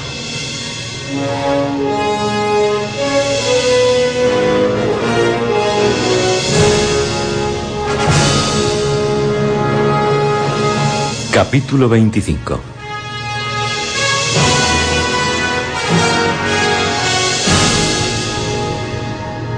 El domingo, tras desayunar, el profesor anunció que iba a dedicarse por unas horas a poner en orden sus notas. Hemos hecho, desde el punto de partida, 85 leguas. Estamos bajo el Atlántico. Sí. Tal vez ahora en él los navíos sean sacudidos por una tempestad sobre nuestras cabezas. O que las ballenas golpeen con sus colas las murallas que nos aprisionan. No te preocupes, Axel. No lograrán quebrantarlas. Pero, volviendo a nuestros cálculos, estimo que nos hallamos a 16 leguas de profundidad. ¿16? Sí. Pero ese es el límite máximo asignado al espesor de la corteza terrestre. No seré yo quien lo niegue. Aquí, según la ley del aumento de temperatura, tendría que existir un calor de 1500 grados. Sí, tú lo has dicho. Tendría. Pero los hechos vuelven a desmentir las teorías. ¿Qué marca el termómetro? 26 grados 6 décimas. Pues no faltan más que mil y pico grados para que los sabios tengan razón. Axel, el aumento proporcional de la temperatura es un error. ¿Algo que objetar? Oh, no, pero... Según mis cálculos, necesitaremos dos mil días. Casi cinco años para descender. Sin contar que además... Al diablo tus cálculos. Al diablo tus hipótesis. ¿En qué se fundan?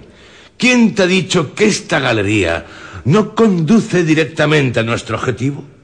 Y además, yo ya tengo a mi favor un precedente. Lo que hacemos ya lo hizo otro. ¿Qué indica el manómetro?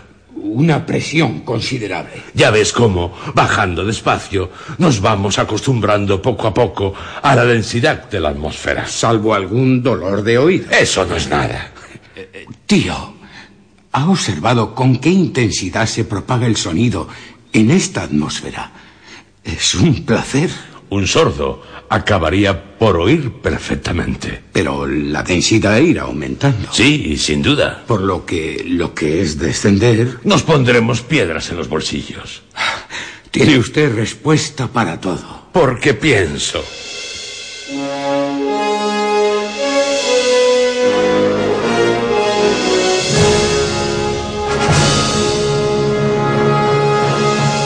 Capítulo 26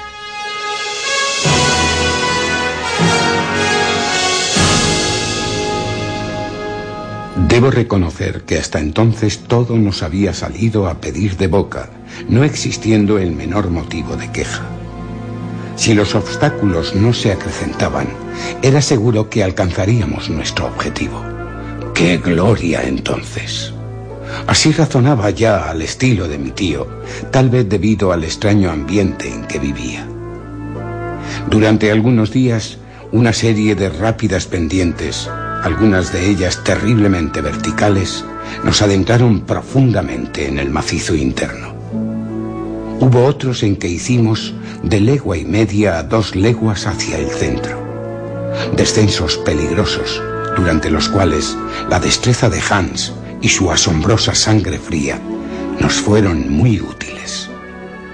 El 7 de agosto, nuestros sucesivos descensos nos habían llevado a una profundidad de 30 leguas.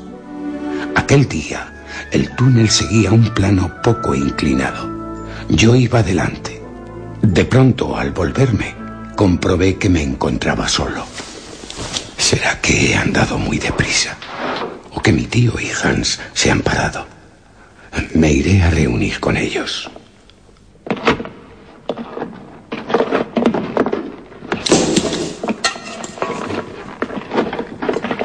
Anduve durante un cuarto de hora sin ver a nadie. Tío, profesor Lidenbrock, Hans. Empecé a inquietarme. Un fuerte escalofrío me recorrió todo el cuerpo. Tranquilo, Axel, tranquilo. Los encontraré. No hay dos caminos.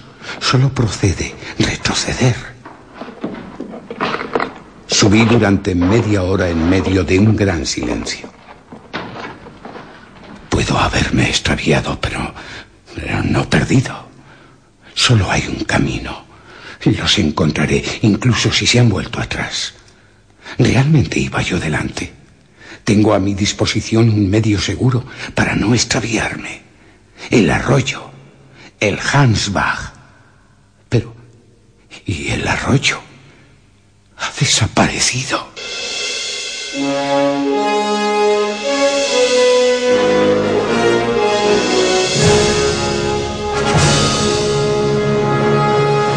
Capítulo 27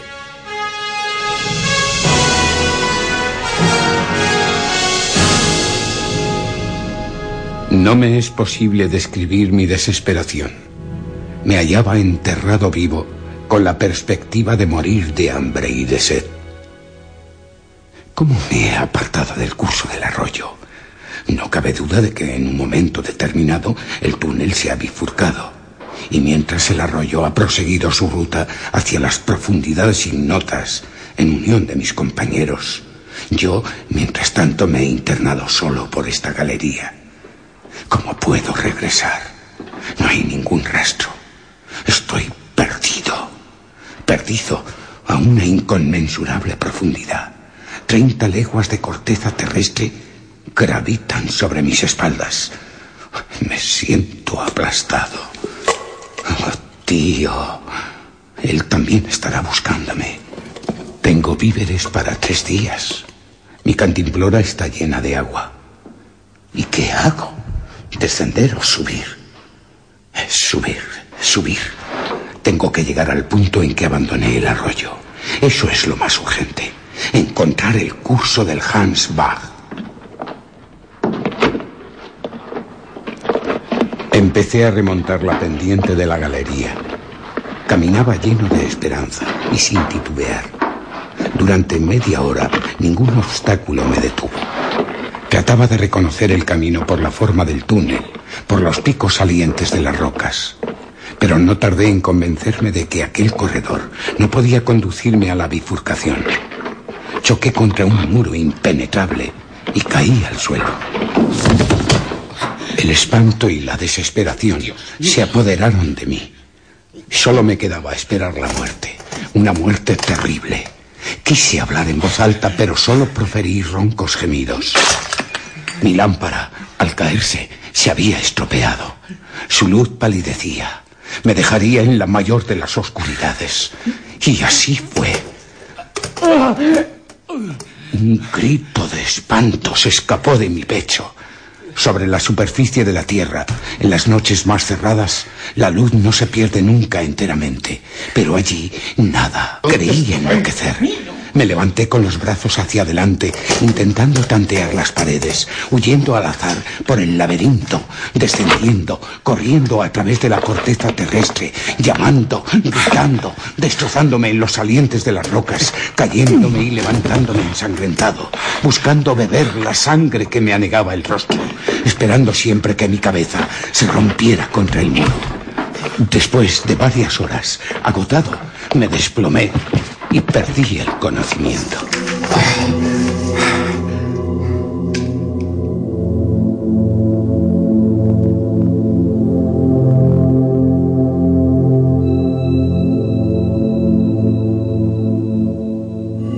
¿Lograrán el profesor Lindenbrock y el guía Hans encontrar a Axel?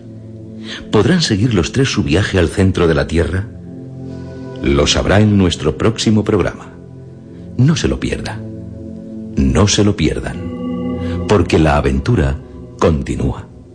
Y aún nos quedan por vivir muchos y emocionantes momentos.